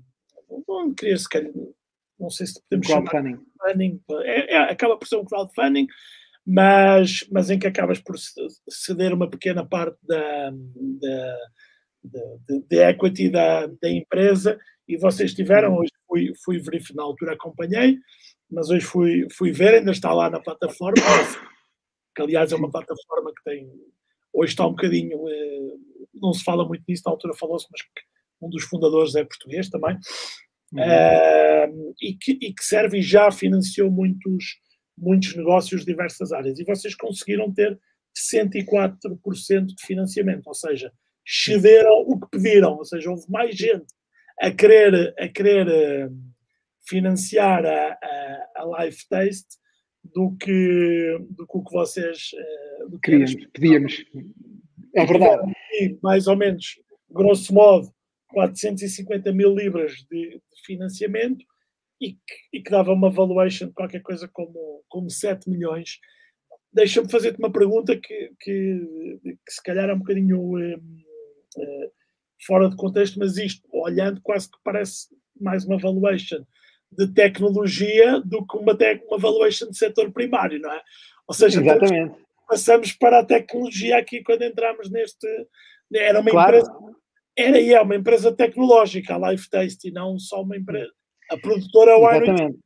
Certo? Exatamente. E é eu acho que foi exatamente isso. foi, eh, nós naquela altura, e, e, também estávamos numa altura ainda, talvez até mais do que hoje, muito focados em que os negócios de tecnologia estavam uh, muito em, em, em, em, crescimento e com, uh, com muitos olhos em cima. Uh, e eu acho que aquilo que foi valorizado lá foi nós não éramos só mais um a trazer tecnologia, éramos alguém que tinha tecnologia, mas que também produzia, fazia coisas, ou seja, que se tocavam. Uh, porque muitas vezes a gente esquece a tecnologia pela tecnologia, só para o serviço. Uh, entrou na altura começava a cansar, porque já havia muito da tecnologia que faz coisas, mas e nós tínhamos trazer tecnologia para potenciar a, a produção, para potenciar setores tradicionais, setores industriais, e que, mas que ao mesmo tempo traziam toda a inovação do 4.0 e da, e da forma de, de, de, das redes de integração com as redes sociais, etc. E, e, sim, como nós, nós fizemos, este, fizemos isto em Londres, uh, correu bastante bem, tivemos que parar porque uh, havia muito mais uh, do que nós queríamos oferecer de capital da empresa. E, e, basicamente o que nós sentimos, e 90% foram de pessoas de fora de Portugal, e o que nós sentíamos, e tivemos, para teres uma ideia, isto veio de 160 microinvestidores que que eu achei a maior graça, sabes porquê? Porque eles tornaram-se uh, os nossos principais marketeers nesses mercados. Porquê? Porque muitos deles que tinham às vezes uma ação e conseguiam, sempre é que eu sou produtor. é? Claro, eu, é deles, eu ia a um sítio qualquer, está na Bélgica, no jantar, já tens de provar os meus vinhos, pá, que eu sou produtor. Também tenho, sou produtor em Portugal e não sei o quê, e de repente aquilo dava um sentido de orgulho, que não era só alguém que que tinha ligado à tecnologia. Não, eu sou, tenho, eu sou produtor e depois podes comprar, se quiseres este vinho, podes comprar nesta, nesta loja lá, nesta plataforma que é onde nós vendemos os nossos vinhos. E, eles, e havia pessoas que tinham investido 100 euros, uh, mas que sentiam, faziam nós. E eu achei muito isso, que era, nós fazemos, nós vendemos, nós produzimos. E isto não há melhor marketeer do que este, este senhor, esta senhora que estão em. Nós tivemos desde uh, pessoas desde a Turquia, a, a Bélgica, ao Reino Unido, a Espanha, a França, por, por aí fora, uh, mas com um sentido de pertença enorme e que, e que, e que gostava. Eu acho que isso foi, foi giro por aí. Uh, nós, na altura, tínhamos, uh, nós também tivemos muitos dissabores e aconteceram coisas muito complicadas, como, como, todo o mundo, como todo o mundo tecnológico tem, uh, no, uh, no desenvolvimento da plataforma, nas migrações de plataforma, tivemos quase oito meses down completo, e tivemos montes, mas, e foi engraçado que nesses momentos complicados foram estes microacionistas que diziam, força, vamos lá, vai correr tudo bem, precisa de mais, é preciso alguma coisa, uh, e, e, foram uh, alguns dos que mais nos ajudaram. Eu devo dizer também que é muito importante, acho que sermos reconhecidos, houve aqui um conjunto de pessoas que foram muito importantes uh, e uma delas, numa altura muito difícil, uh, que, que, tivemos essa, como te contei, tivemos um período muito difícil em que quatro dos nossos acionistas morreram e, e, e outro ficou muito mal. Uh, isso foi um momento duríssimo também emocional para todos, e para a empresa, e para, os, e para, para, para a equipa e tudo mais. Uh, e, e, todas estas pessoas nos, nos ajudaram E uma das pessoas que muito nos ajudou foi o Sr. Naveiro, a quem, nessa altura, eu, eu, vendi uma posição na, na empresa, até, e hoje em dia em Angola e em outros sítios é, é a própria Naveiro que distribui, mas foi alguém que com aquela idade que tem, e com a simplicidade que tem, percebeu muito bem o lado tecnológico da coisa e ele faz aquelas reuniões a caminhar, não é? Vamos, vamos fazendo, ele vai, vai ouve, ouve, ouve, ouve, como ele diz, nós temos duas orelhas na boca, que é para ouvirmos o dobro do que falamos, não é? E, e, e foi uma pessoa que, que é de uma tal simplicidade, mas do, ao mesmo tempo de uma sabedoria brutal e, e, nessa, nessa altura que ele nunca desista. Um, se eu tivesse desistido cada vez que, tive, que quase que fali, cada vez que quase que tive uh, com a empresa nas lonas, etc., hoje a Delta não era a Delta e nós não éramos o que somos. Portanto, tivemos, e esses momentos fizeram-nos mais duros, mais e foi foi saber que alguém que já tinha passado por isso e por situações complicadas uh, que nos ajudou bastante. E depois, nesse momento, ele deu-nos, e não quero só falar, eu quero ajudar e quero fazer. E, e damos aí esse, esse salto também foi muito importante, é uma pessoa que participou nesse processo e nos ajudou bastante. Isso é, e é diz muito do projeto e é, e é muito relevante também e diz muito do, do Sr. Nabeiro, não é? Porque é um, a inovação não tem a ver com a idade, não é? Exato. Não tem, não tem, não tem a ver com a idade. Ou seja, se ele se calhar tivesse, tivesse a nossa idade ou fosse mais novo, se calhar tinha uma, uma, uma tecnológica super. Ah, sim, sim, sem dúvida. Olha. É... Até porque o Rui Miguel, é esse dizer, o Rui Miguel e a, e a, e a Rita são ambos, os netos são ambos espetaculares, e o Rui Miguel é um, no bom sentido, um fanático da inovação e é uma pessoa que procura constantemente. São pessoas nesse aspecto que, uh, que saíram ao, ao voo uh, com uma, e, com, e com uma enorme também simplicidade e humildade da maneira como fazem, como fazem as coisas. Isso é, isso é fantástico. Tu, tu além dos investidores, tens, tens uma equipa, tens uma equipa, tens o Pedro na enologia, uh, tens, agora vão, eu não vou saber os nomes porque devia ter anotado e não anotei, mas tu vais-me tu vais-me ajudar. Ou seja, tens a Clara, não é? Na área financeira, logística, etc. É, não quero saber os nomes, tens, tens uma equipa que acaba por ser uma equipa que tem que fazer as duas coisas, não é? Tem que estar na parte, uh, ou seja, tu és um produtor, mas também acabas por ter a vertical toda com uma área tecnológica, tens uma equipa de desenvolvimento uh, que tem gente na Índia, não é? Exato, seja, sim. É uma, é uma, empresa que acaba por, por, uh, por ter essa globalidade. E tens, e tens algo que eu acho que é fantástico e, e, e, que realmente vocês têm, que é ter um conselho consultivo, ou seja, um conjunto de pessoas é. que, que, que, vão ajudando a pensar os. É verdade.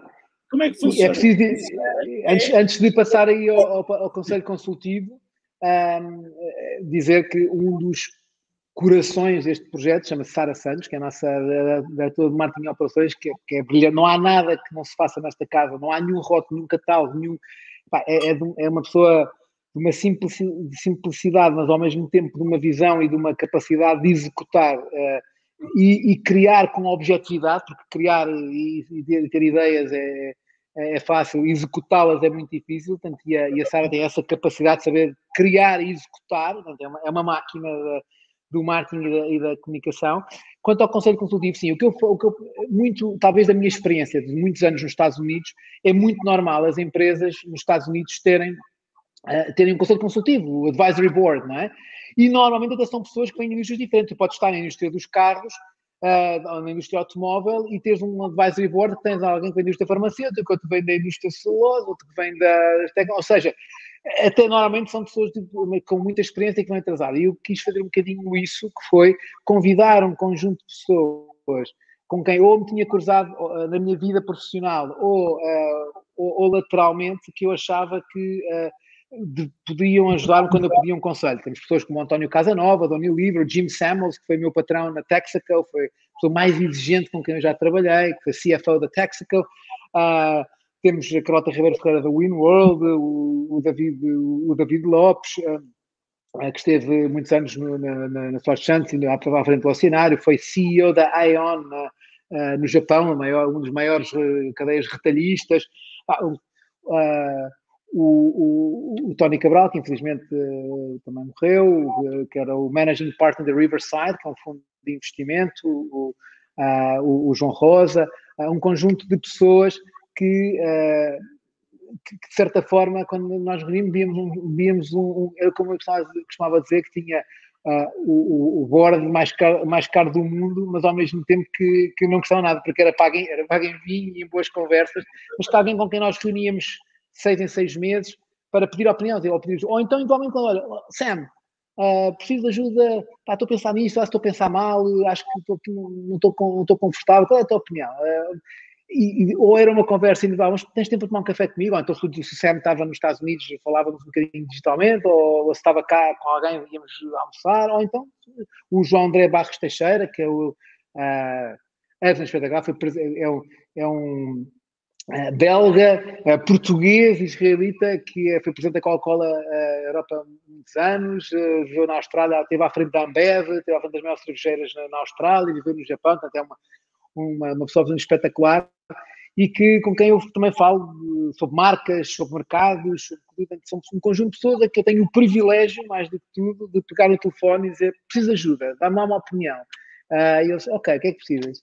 Uh, e, isto foi sempre alguma coisa que, e obviamente eu me disponibilizei sempre para estar, cada vez que me convidavam, uh, nos boards ou, nos, ou nos, nas, nos grupos de opinião em que me pediam também para estar, e estou em muitos deles, e, e speaker regularmente em alguns sítios e por aí fora.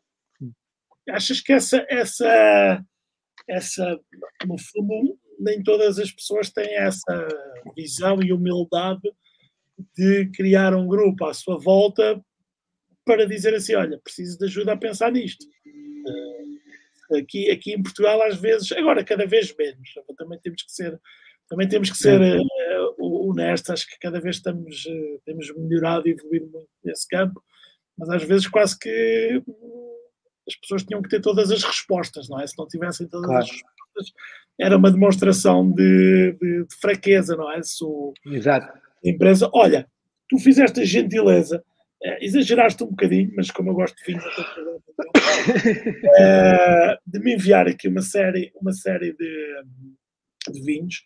Agora o difícil vai ser quebrar a minha dieta e ter que beber com os acompanhamentos os acompanhamentos certos. Temos aqui, queres, queres tu falar um bocadinho, se calhar não de todos os vinhos, porque são muitos, mas das várias linhas. Temos o bread and cheese, sim. temos o, então, o seafood. Aham, seafood. Eu estou a beber aqui da outra linha o 1143, que é um Fernão Pires e Malvasia Fina. E eu vou, eu vou já falar, vou mostrar tudo o que tu enviaste gentilmente, Pode ser que apareça Carpe Noctem, sim. Alguém para me, para me ajudar a. a... o, o Bastardo Black Edition. Black Edition. Uhum. Eu não conhecia ainda o Black Edition. E da mesma linha do Bread and Cheese e do Seafood. O Meat and Meat. O Meat and Meat. Exatamente. Exato. Então, é, é fácil. Começando pelos Food and Friends, que é uma categoria que nós criámos uh, gastronómica, basicamente em que temos o Bread and Cheese, um branco e tinto, o Meat and Meat, o Seafood and Company uh, e o Feijoada em Companhia.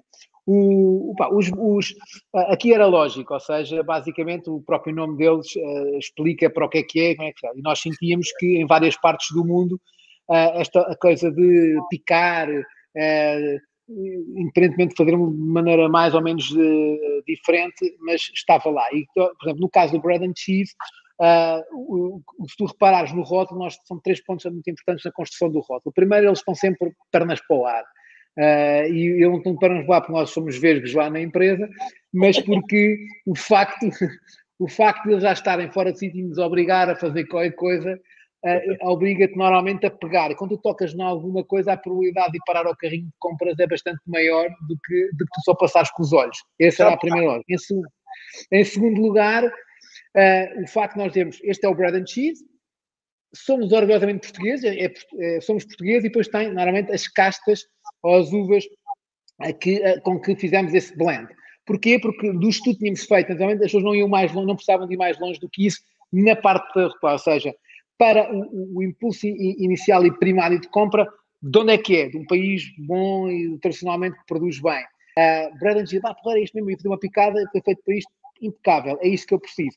E depois o resto do rótulo uh, fala do conceito. Pá, junta à volta dos teus amigos, faz isto, não sei tanto. Basicamente estamos a sugerir o momento, a emoção, a experiência, como é que este este vinho não é só para comer com isto, é para comer isto, mas não se esqueça da parte mais importante que é a, a, a, o resto à volta. Portanto, no caso do bread and cheese que tens aí, por exemplo, o, o tinto, uh, o que nós fizemos, uh, sabendo uh, que o branco focámos mais para queijos mais, queijos mais, mais menos, menos fortes, com, alguma, com algumas saladas, etc. Por isso queríamos uma coisa mais leve. E os tintos para aqueles queijos mais fortes, ou então para os queijos cozinhados, as próprias pizzas, ou aqueles queijos que nós vamos às vezes ao forno para fazer alguma coisa mais requintada, etc. E por isso, no bread and cheese tinto, nós utilizámos Sirá, Toriga Nacional, a Casta Rainha de Portugal e Castelão. Porquê? Porque achávamos que se é uma coisa gordurosa, se é uma coisa gordurosa está na língua, então precisavas de alguma coisa que normalmente tem, os queijos têm sabores e coisas fortes, e por isso precisavas de alguma coisa que, não, que te potencie o que estás a comer uh, e, que, e que não te esqueças que estás a beber vinho. Portanto, estou a comer um, um queijo fortíssimo, um vinho muito, uh, muito frágilzinho, portanto, aquilo é estar aqui, com água não dá, então, tinha que ser alto potenciado. E foi isso que nós procurámos fazer com, com o Bradan Cheese Já o branco que não tem, tanto uh, foi com Fernão Pires, com Arinto, com Viozinho, procuramos sempre, uma coisa muito importante, nós procuramos sempre que os nossos vinhos sejam, uh, despertem imediatamente as, as coisas básicas em nós. Pá, cheirou bem, apetece-me. Não é porque tu cheiras, entras numa coisa, numa pastelaria, cheira-te bem, apetece-te comer tudo. É? A primeira coisa tem, já abri, já me cheirou, está-me a apetecer. Tem que cheirar bem, tem que apetecer. Uh, depois, quando põe à boca, a primeira, aquele primeiro impacto tem que ser simpático, tem que ser bom. Porque eu não, eu não estou a fazer um vinho altamente super técnico daqueles que é preciso que alguém tenha que me explicar o que é que eu estou a fazer, que é para daqui a três dias eu gostar. Não, eu tenho que gostar agora, porque isto é uma, a experiência está a ser agora. Estou com os meus amigos agora, portanto, tenho que gostar tem que ser bem feita, etc. Por isso era muito importante esta, trabalhar esse, esse lado. Nós temos aquilo que eu chamo de produção semi-integrada, ou seja, não é biológico, mas é, é, usamos o mínimo de tratamento possível nas vinhas e o mínimo de, de sulfitos e outras coisas no, no processo, de, no processo de, de, de produção. Vocês hoje têm vinhas próprias ou compram, ou compram as uvas? Como é que, como é que funciona? Não. O, o que nós fazemos é, nós, eh, para além daquilo que já terroirs que são mesmo nossos, nós temos é eh, fazemos contratos de exploração de terra. Ou seja, tu, basicamente, nós uh, uh, dizemos uh, alguém que tem o terroir que o Pedro, identific, Pedro e Laura identificaram como aquilo que nós precisamos e dizemos, olha, nós vamos ficar... Aliás, é um modelo que a Sograp tem, a maior parte das vezes, o senhor tem a sua casa e nós vamos explorar aqui o terroir. E depois, o que nós fazemos é a organização depois da, da, da, produção de maneira a, a, sermos muito eficientes e ter um mínimo de custos fixos e ter um máximo de custos variáveis, ou seja, alugar as linhas, porque de repente se há um americano que quer screw cap e o outro quer não sei o quê, tanto eu não vou estar a ter 10 linhas Portanto, eu basicamente faço isso e depois alugo as linhas uh, ou, ou trato em função daquilo que, que é a necessidade para o cliente. Ou seja, basicamente é isso. Ou seja, o processo de, de, de, desde a vinha até ao engarrafamento é controlado pelo Pedro Sereno. Uh, e este é um ponto importante. Uh, o seafood, que também tem, o meat and meat, que também tens aí, já claramente como o nome indica, meat and meat é como carne, mas com os teus amigos à tua volta, outra vez, somos portugueses, está lá no rótulo, usamos, usamos estas castas, nomeadamente o aragonês, a trincadeira, o castelão. Porquê? Porque estamos a comer carne, carne tem sua tem, tem sabores também fortes, portanto é importante teres esta capacidade de perceber que o que comes uh, é potenciado por aquilo que bebes e aquilo que bebes é potenciado por aquilo que comes, Portanto, e procuramos uh, faz, fazer isso. E depois, mais uma vez, o, o, o resto do rótulo fala-te um bocadinho do conceito. Pá, uh, falamos do, da pessoa a fazer o churrasco, o cão a, ladrar, a miúda a girar a dar um, mergulho na piscina. Procuramos começar a pôr na, a pessoa a imaginar o que estava a fazer com este vinho. Porque pessoa, pá, é isto mesmo. Porque se for só dizer que é para isto, mas depois não, se eu conseguir sugerir na cabeça da pessoa tudo o que a pessoa pode fazer com este vinho, é mais importante do que eu só imaginar, ó, oh, dá com isto, não é? Portanto, Daí a mesma coisa com o Seafood and Company também, nós falamos, é um vinho, é um vinho verde, uh, que nós uh, trabalhamos com, com loureiro, com, com trajadura, com arinta, super fresco, super floral, super fácil de beber, super fresco, uh, mas depois trabalhamos muito, mais uma vez, pés na areia, sol, uh, as ondas, ou seja, trabalhamos muito depois o, uh, o conceito de e agora imagine neste cenário e alguém lhe traz uma bandeira de traz ou os, os percebes certos, ou isso, não e começamos a potenciar, não, eh, não é só isto vai com isto, mas é criar toda a coisa à volta da cabeça das pessoas. É um bocadinho, se calhar ao contrário do que às vezes eu próprio uh, uh, advogo quando falo do, do que o vinho deve fazer sentido. Porque às vezes nós pensamos que o objetivo, quando estamos a dar o vinho a provar ou a falar do vinho, é fazer a pessoa fazer uma viagem ao contrário fazer a pessoa viajar para a vinha. E tu fazes a pessoa viajar para a frente para o consumo. Exatamente. Por exemplo, eu vou, eu vou te ler dois, dois dos, das coisas que, que estão escritas no blog. No, no caso do Seafood Companies, uh, de pés na areia e sol no horizonte, numa mesa comprida e cheia, na sombra, no sombra de um dia quente, para uma noite de verão, uma chuva de estrelas, uh, para uma noite de chuva e bossa nova nos giradiscos, uh, para um, para dois, para muitos, um vinho que pede emoção, uh, que sabe de dias de sol, a sal, a sal na pele e convida a conversas tardias e celebra a vida. Ou seja, eu aqui estou a transportar a pessoa para aquilo que, que a pessoa tem que fazer com este, com este vinho. Uh, se vais, por exemplo, para o, para o, uh, para o, para o bread and cheese, eu já digo coisa diferente. Uh, a, uh, por exemplo, eu, por exemplo, no Meet and Meet, antes de ir ao, eu digo amigos, um rafeiro que olha com fome para o homem da grelha, uma criança a correr, um velho que reclama que a carne está, que a carne está dura, os vizinhos se queixam do fumo, as mulheres, que pedem uma, as mulheres que pedem uma sardinha e música, enquanto a fazer um churrasco de carne, e começas a, a, criar toda uma lógica à volta, à volta disso. Portanto, e, e, por isso, a, a, seguir, quando já criaste a sugestão, uh, de momento, tens também o vinho para o momento, não é? Portanto, é um bocadinho isso que nós procuramos fazer. Agora, uh, falaste-me também aí do, do, do Bastardo. O Bastardo é a nossa linha é rainha, todo mundo. Nós tínhamos o, uh, o Bastardo, o Branco, o Tinto e o Rosé, uh, numa classe média boa, de, de posicionamento.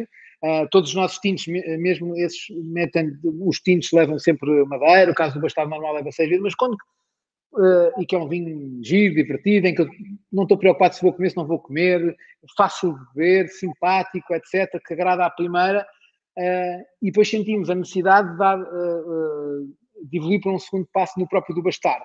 E então nasceu o Black Edition. O Black Edition são vinhas velhas, neste caso com mais de 70 anos, em que procuramos transpor a base do, do, do bastardo, mas depois a base do ponto de vista do conceito vínico, mas depois, mas depois dar-lhe um bocadinho de, de, de, força com, com a madeira, portanto o tinto fica 12 meses em barrica, já o, o, branco é feito como se fosse um tinto, fica 6 meses em barrica, mas, mas é técnico, mas fácil, o que é, o que é engraçado.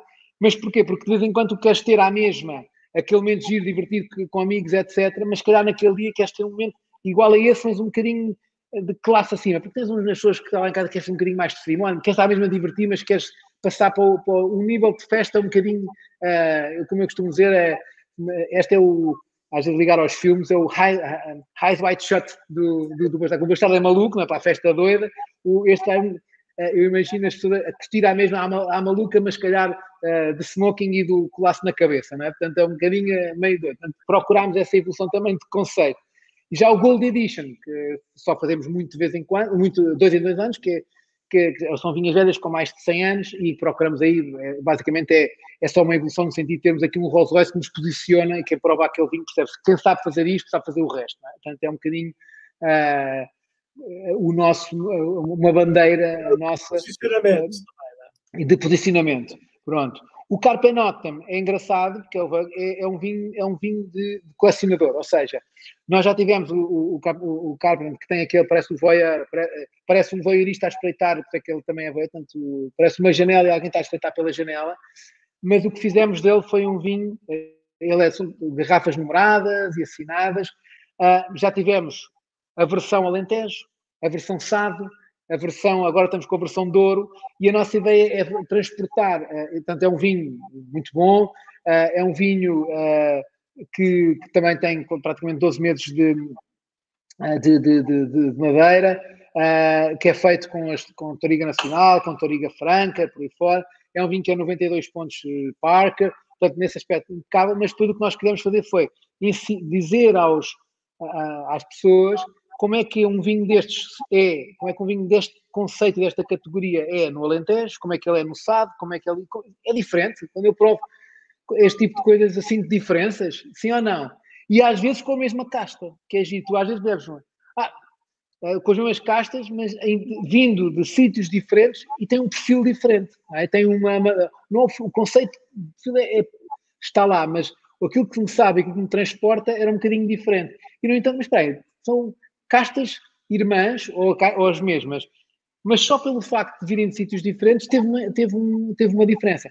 E esta é uma maneira que eu acho que gira de, de, de nós nos escutarmos lá fora. Muitas vezes nós andamos a tentar partir o país em não sei quantas regiões, eles querem lá, eles já tivessem espaço para Portugal já é muito, uh, quanto mais para andar a partir isto em 20 regiões e mais não sei o quê, e isto é uma forma de dizer, ah, espera aí, só viste que giro, como é que estes gajos nos conseguem dar aromas e coisas tão diferentes de um paísinho daquele tamanho, pá, aquilo é uma coisa que acaba aqui em Manhattan quase, e mesmo assim pá, os gajos conseguem ter coisas tão giras e diferentes. Portanto, eu acho que é um bocadinho fazê-los descobrir por isso, estás a ver? Portanto, eu acho que é, é fazê-los querer e vir por aí. Se tu reparares né, nas costas do, do Braden Cheese, do Seafood, etc., ele apresenta aos irmãos, tu tens sempre Sim, Braden Cheese. Achei, ah, achei, achei, isso bastante, bastante interessante.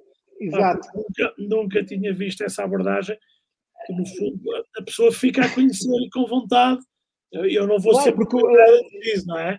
Amanhã... Exatamente, a ideia, aí, a ideia aí é dizer assim: olha, hoje estás a fazer uma picada aí com os teus amigos, tens este, está impecável, a experiência vai ser porreira. Amanhã vais fazer um churrasco, não, olha, vira, tens este. Ah, vais fazer uma mariscada, tens este. É dizer, é quase como eu apresento os meus irmãos. Eu sou bom para isto, o meu irmão é bom para aquilo, o meu primo é bom para aquilo. Basicamente, um apresenta aos outros ah, numa forma de explicar às pessoas que nem todos os vinhos servem para todas as coisas e por isso saber explicar isto. O 1143 que tinhas aí. Ah, é um projeto de giro. Ainda tenho, estava... não tenho muito, mas tenho ainda. Exato. Eu também tenho, eu por acaso também tenho aqui um bocadinho, que é o que, é o que eu tenho aqui servido. Exatamente. Uh, o 1143 é um projeto giro, porque eu estava com alguma dificuldade uh, em alguns mercados, em, uh, sobretudo em alguns asiáticos, como, como o Vietnã, como, como, em alguns casos o Japão e a própria China, de mesmo com as nossas marcas que são muito fáceis de dizer, às vezes dizer alguma coisa. Então, o número é o número, é o 1143, portanto, que é o número da nossa fundação, da Fundação de Portugal, portanto, e as pessoas ficavam curiosas, vão tentar, o que é isto? E quando vão tentar descobrir o que é que é 1143, descobrem que é o ano de Portugal, o ano em que Portugal nasceu e, e reconhecido pelo Papa, por isso o próprio QR Code na parte de trás tenta explicar um bocadinho a história de Portugal e tens a, a, a, azulejaria portuguesa na, na, parte da frente, contamos a história e rapidamente a pessoa, através de um número que gera curiosidade e consegue, não há ninguém no mundo que não consiga dizer um número, o número é um número e por isso ficou uh, uma marca. Por exemplo, já no Japão nós lançámos também o, 15 for, o 1543, que é o ano em que os portugueses chegaram ao Japão, Uh, e que celebra mais de 500 anos de amizade entre duas nações. Mas para ele agir, porque nós, é muito mais fácil para mim explicar a um japonês o que é isto. Foi o ano em que nós nos cruzámos. Olha, sabes que a mata para o arigato e o obrigado vem da mesma coisa. Sabes quem é, porque, é que comes, uh, porque é que comes tempura? Porque nós trouxemos uh, e, porque, e nós fazemos outras coisas no nosso país por causa de ti. E isso tem nos 500 anos de E isso gera exatamente uma ligação com quem estamos a falar. Ele quer nos ensinar coisas, eu quero ensinar coisas e isto agarra-nos, não é? Uh, porque de repente Uh, é que nunca tinha pensado nisso. Uh, o pan, o pan, o, um, há montes de palavras que eles têm que vêm de nós e vice-versa. E depois gera-te toda uma conversa à mesa e já criaste, já criaste ligação. Criámos um bocadinho por aí. Eu adoro esse Museu 3, nós tentámos uh, esse branco, uh, obviamente indo para, para tentarmos simplificar ainda mais, mas ele é, é um vinho que, que fizemos com malvasia fina e fizemos com Fernão Pires, portanto ele é super floral, super fácil de beber, apetece, é goloso, apesar de ter quase 13%, 13 de álcool, 13%, uh, mas é um, é um vinho muito, muito simpático de beber. Está ele perfeito, está farto. Assim. Exato. E pronto, e, é, e, é, depois temos também o tinto que lançámos lá. E, uma coisa que gira que fizemos lá com este foi lançar as latas, que só fazemos lá desde o Covid que eles não podiam ter, uh, não podiam ter vidro uh, no entrada de cá fora e também tinham que ter o single serve, porque não podiam partilhar e não sei o quê. Portanto, e nós chegámos a lançar uh, o mesmo 53 com, em lata para eles. Só fazemos por medida para eles. Só aqui para, porque estamos, estamos a alongar, então mais, mais algumas perguntas finais, mas duas, duas perguntas uma, uma que tem a ver exatamente com o que estás a dizer. O que é que tu, que, que, és, que estás muito atento, vês como, como tendências?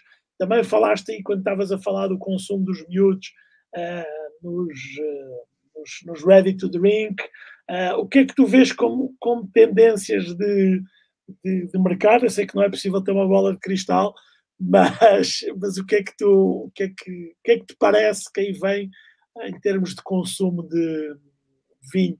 E, e já, eu... já tem dado uma mudança que é eh, percebermos que o cliente é mais emocional do que racional, não é? Exatamente. Eu acho que eh, vai, eh, há duas coisas que me parecem que estão a acontecer cada vez mais. Um é o alargamento dos momentos de consumo. Tu começaste a ver, como dizes, os concertos e, e sítios onde habitualmente não havia vinho, começa a haver. Uh, e eu acho que vai haver um alargamento de locais de consumo que vão potenciar momentos que acontecem nesses, normalmente nesses locais de consumo.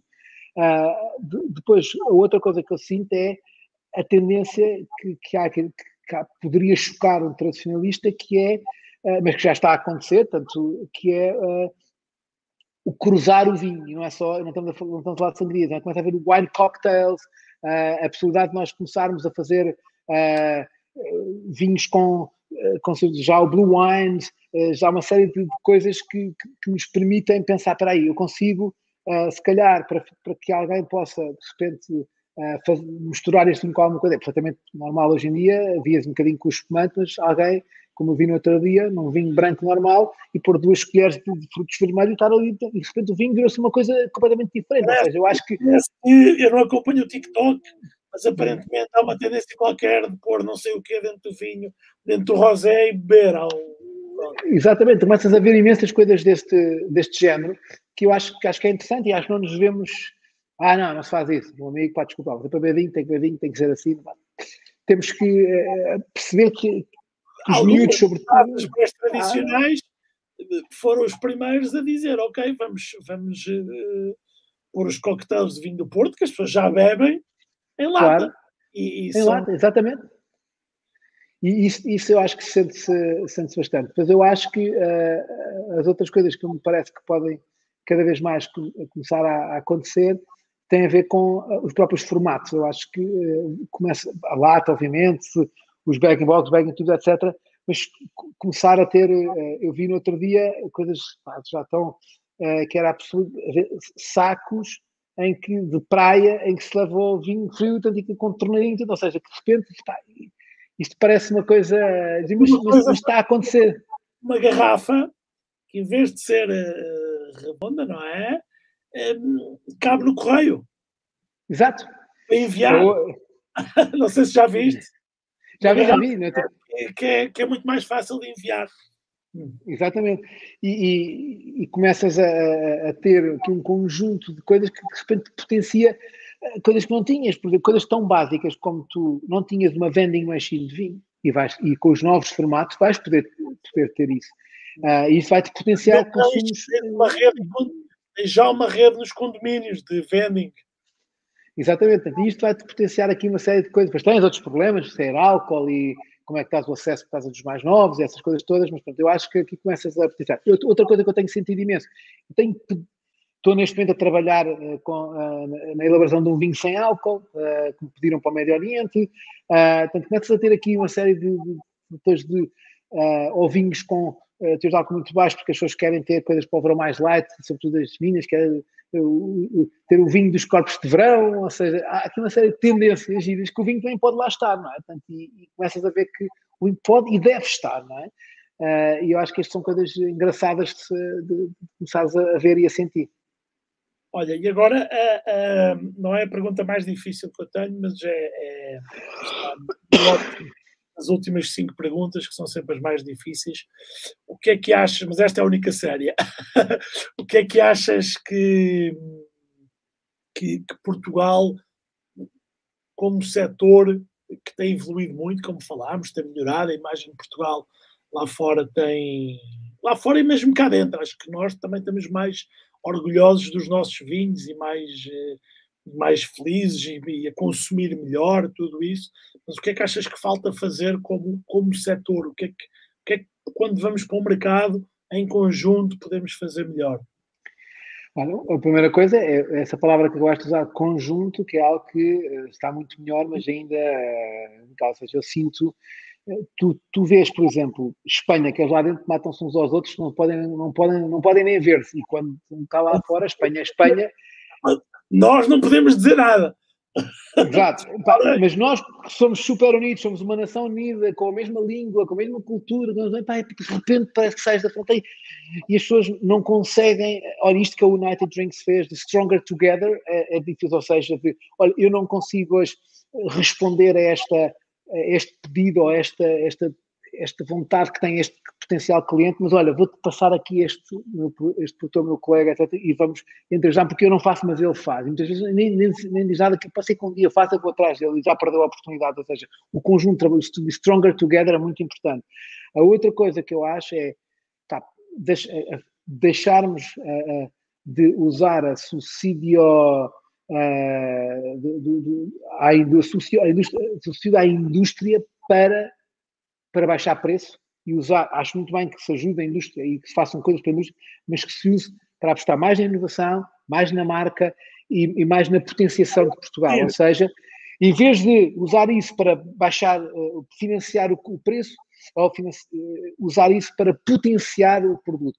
Eu costumo dizer isto, muitas vezes, isto há uma lógica sempre não quer dizer que podem me interpretar mal, um bocado socialista de sociedade de custo. E o que eu digo é, pegar nisso às vezes era mais importante, fazer como fizeram os chilenos, em que vamos, em que uh, em alguns países difíceis que têm impostos complicados, sistemas alfandegários complicados, e ter centrais lá, que são do, às vezes da própria indústria, com, às vezes com o apoio do Estado, a dizer, olha, ponham aqui, se calhar eu prefiro ajudar-vos a, a, a, a, mitigar o vosso preço neste mercado, financiando o imposto, porque isso nós não controlamos, uh, ou ajudando aí, e, e, ter estas centrais baixando os custos de, de, de, distribuição, porque transporte, etc., e terem alguns mercados centrais uh, lá um vinho, quase como em entreposto fiscal, e depois a, a potência que foi fizeram os chilenos, dizendo assim: olha, não deixas de vender porque, porque há muitos impostos ali. Tens, as pessoas querem o teu vinho, não queres? Tens, tens venda. Eu vou potenciar é a venda e não, a, não só a produção. E, e, e, ao financiar a venda, eu vou fazer com que mais gente queira e é a própria venda que vai subsidiar a empresa, que acontece. Qualquer empresa deve, deve viver das suas vendas e, por isso, ao potenciar a venda, uh, por exemplo, no Brasil, em que os impostos são uma loucura, não é? Portanto, pá, é, é preciso um curso superior para perceber a planilha de, de impostos é, e tais. Vinho... Sim, quem lá está não sabe muito bem. E como é que ele chega, um brasileiro chega cá, com toda a razão, mas como é que eu vi este vinho maravilhoso aqui chega, e chego, chego ao Brasil e custa uma pequena fortuna, estou, estou a ver ouro, não é? Ah, mas muitas vezes, se calhar, podíamos uh, trabalhar esse lado, ou seja, trabalhar uh, não na associação do custo da produção, mas sim na associação da venda, isso acho muito mais importante, e aí na parte dos impostos, na, na, na, na aquilo que alguns grandes produtores estão a fazer, como a Veda, como a Sograpa, etc., caso, caso terem interpostos fiscais nos principais mercados, nós temos interpostos fiscais, nós temos lá, porque é muito mais fácil para mim responder, olha, preciso de uma palete. uma palete para exportação é mas se já estiver lá, naquele sítio, eh, eh, é muito mais fácil responder àquele importador ou distribuidor a partir daquele interposto fiscal, que só passa a ser do importador ou distribuidor a partir do momento em que sai do interposto. E eu acho que isso são coisas que se poderiam fazer para potenciar, ou seja, trabalhar a marca, stronger together, entre, entre ajudar-nos e uh, não financiar o custo barra o preço, mas sim a venda.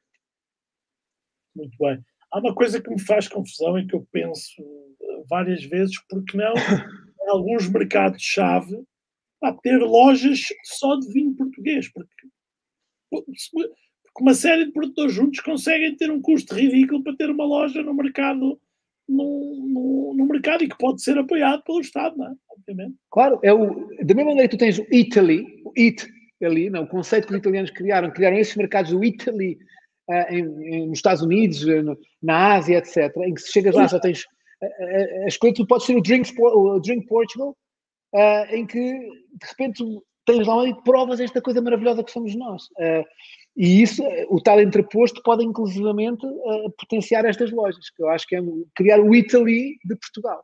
Até porque nós não temos o, o, o, apoio que a Itália tem, que a França tem, que Espanha tem menos, mas também tem, que são os restaurantes. Claro. Que ajudam muito, mas temos um caso, mas, mas há casos de sucesso, temos o caso do Tuga, em Singapura, claro. que se dedicou a fazer gastronomia portuguesa e vinhos portugueses e tem tido imenso, imenso sucesso. Olha, uh, obrigado por esta parte vinho. Obrigado eu, obrigado a todos por nos ouvirem. Tenho aqui as perguntas realmente difíceis. Olha, um talento que não tens e gostarias de ter. Epá, olha, eu penso isso uh, tantas vezes, era a multiplicação do tempo. Uh, como, como tu começaste esta carreira bem, tenho quatro filhos e há tantas vezes que eu penso que disse, disse sim a quem devia dizer não e não a quem devia dizer sim. Uh, eu adorava multiplicar o tempo, uh, esse, esse, dom, esse talento para, para poder ter a coisa mais importante daquilo que eu mais gosto de que é estar com os meus filhos e, e ao mesmo tempo uh, seguir a paixão que é ser empreendedor, ser produtor, etc. Tenho que pedir desculpa aos teus filhos e à tua família por ter roubado. não, não, não, ainda que foi, bem pensar. Olha, se tivesse a chance de escrever uma mensagem num, num billboard, num cartaz na estrada, mas uma mensagem não comercial, que mensagem é que deixarias para quem passa? É, há, há uma frase uh, minha, que, ou não é minha, que eu uso muito do autor de Desquecido, que é uh, quando, quando, os, quando os ventos de tempestades sopram, há quem, há, há quem uh, construo abrigos, eu prefiro construir moinhos, não é? Portanto, e basicamente eu acho que este é um, um ponto importante, é nós, pá, não se acobardem, nós, eh, vem uma tempestade de vento, pá, põe um moinho, sabe o que é que, isto, o que, é que, o que, é que dá. Uh, uma, a outra coisa que eu digo que tem que vir com isto é que, é uma, uma, uma, frase que uma, uma avó dizia muito quando nós temos falta de paciência, queremos as coisas todas, estamos cheios de vontade, as coisas não acontecem, um, que é a, a, a, vaca não para, não para quando vai ao boi.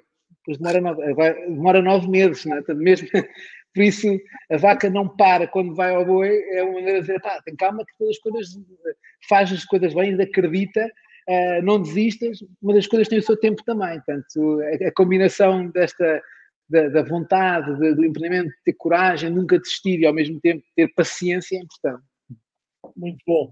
Respondeste à, à, à, última pergunta, que era um conselho que deram e que seja fundamental, e, e, e acabaste por responder. Eu vou, eu vou te fazer aqui uma última, uma uhum. última pergunta, se calhar voltando aqui ao início, ou olhando, olhando para o teu currículo, tu, tu já passaste por várias indústrias, tens muita vontade de fazer coisas diferentes. Eu já te conheço, já, já, vai, já vai fazer quase Há muitos anos.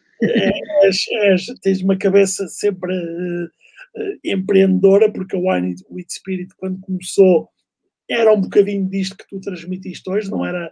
Não, não consigo dar um percentual, mas uma grande parte não, ainda não era. Um, Vês-te a ficar no vinho para sempre e continuar a inovar no vinho é algo que tu não pensas muito e estás bem agora onde estás, uh, mas se daqui a cinco anos tiveres uma ideia fantástica de outra coisa qualquer, uh, consegues desapegar, ou o vinho por ter esta componente da terra, uh, é algo que te faz ficar mais, mais agarrado. É, é, é, eu acho que o vinho é uma paixão enorme a partir do momento que entras nela é muito, é, é, é, é muito difícil, é muito viciante. Pá, mas eu, naturalmente, eu sou um ser irrequieto e vejo-me perfeitamente, de repente, a, a, poder fazer outra coisa, não deixando, se calhar, continuando ligado, mas vejo-me perfeitamente um dia. Eu sou muito de desafios, eu tenho o desafio de transformar alguma coisa, fazer acontecer alguma coisa, para mim é, é, é viciante, é quase como uma droga para mim, não é? Tanto dizer, eu costumo dizer, quando às vezes estava triste, e a Filipe, a minha mulher, dizia mais, não podemos, estás, quando há uma coisa estava vamos, repara uma coisa, tu hoje em dia, se se apanhares um avião e fores a Tóquio, uh, fores a Baku, no Azerbaijão, fores a Moscou, fores a São Paulo, fores a Nova Iorque, fores a, Lagos na Guiné, fores a região, tu podes beber um produto que tu criaste no PowerPoint há uns tempos atrás. Pá, isto é, pensa nisso isto é muito espetacular, toda a gente pode um dia desenhar uma coisa e, e de repente aquela coisa, em, em, em 10 anos, a coisa interessante. E, e, e, como eu sou muitas vezes speaker em, em, universidades e em, em, conferências que me convidam, etc., mas eu sou desafiado e, e vejo-me muito, eh, se calhar, daqui a uns anos a fazer outras, sempre ligado ao, ao vinho, continuar ligado ao vinho, mas a fazer outras, outras coisas também, uh, porque é algo que é inerente a mim, sim. Uh, mas o vinho, é o vinho ou a terra, estou a fazer agora, vamos, um turismo em espaço rural, lá embaixo, uh, lá embaixo, em Alpalhão, no meio de, entre Cratinida, no fim do mundo, uma terra que não tinha nada, e aquilo, de repente, pá, aquilo que uma Filipa diz, não se pode falar nada contigo, era só para termos uma coisa pequenina além disso, e de repente já temos uh, ligações, passeios de balão e cavalo, e fizemos geocachings para descobrir uh, judirias e para, para a malta que ainda não chegou e já tem, está a Suécia está a descobrir a Alpalhão através de um geocache e a fazer passeios e descobrir trilhos e não sei o quê isto era só, um, era só uma coisa e de repente já está aqui toda uma malqueira ligada com tecnologia. É um bocadinho isso, ou seja, é provável que ao desafiarem eu pego, mas depois apetece-me transformar um bocadinho, dar-lhe um bocadinho de corpo e de para andar diferente. João, olha, fantástico. Foi aqui uma aula não só de, de mercado de vinho, mas de, de empreender e de, de resiliência de, e de inovação. Acho que resumiste muito bem nesse último conselho, quando veio a tempestade, em vez de se construir abrigos, construir-se moinhos e mas ter paciência, porque é preciso paciência. Olha, antes de me despedir de ti, vou agradecer aqui mais, mais uma vez aos vinhos do Algarve, que, que nos dão um excelente apoio, à Vinho Trail, à família Rosa Santos. Aliás, tenho que dar uma palavra uh, aos, aos irmãos Rosa Santos, porque se, se nós temos aqui apoios além da mailbox, isso que nos apoia desde o início, foi porque o Jorge um belo dia disse epá, nós queremos ajudar-te. E eu ainda não sabia muito bem como, como, como, é que podia, como é que podia fazer isto, porque epá, não, não, não, não pensava em ter eh, tantos apoios para o, para o podcast e para os lives e, e acabaram por, eh, por surgir. A Mailbox e Campo de Ourique está desde a primeira hora e o The Alternative Board, que é um conceito para quem não tem um conselho consultivo tão, tão forte como tu, uh, o Alternative Board propicia uh, ter um grupo com quem podemos discutir, uh, grupo de pequenos de, de, de, empresários normalmente individuais ou pequenas empresas que, que permite discutir uh, entre nós e do qual eu faço parte e, e é muito interessante e sai sempre mais valia. Agradecer a todos que estão aqui, que nos vão, que nos vão ouvir e deixa-me okay. tu enviaste aqui uma informação vou... é um catálogo para as pessoas quiserem conhecer melhor vou partilhar aqui ah, ok excelente Boa. Pronto, quem, quem depois vai ouvir em podcast, também eu vou pôr nas notas do, do podcast. João, saúde. Um abraço, saúde a todos. Um, um grande abraço a todos. Obrigado. Obrigado Muito obrigado.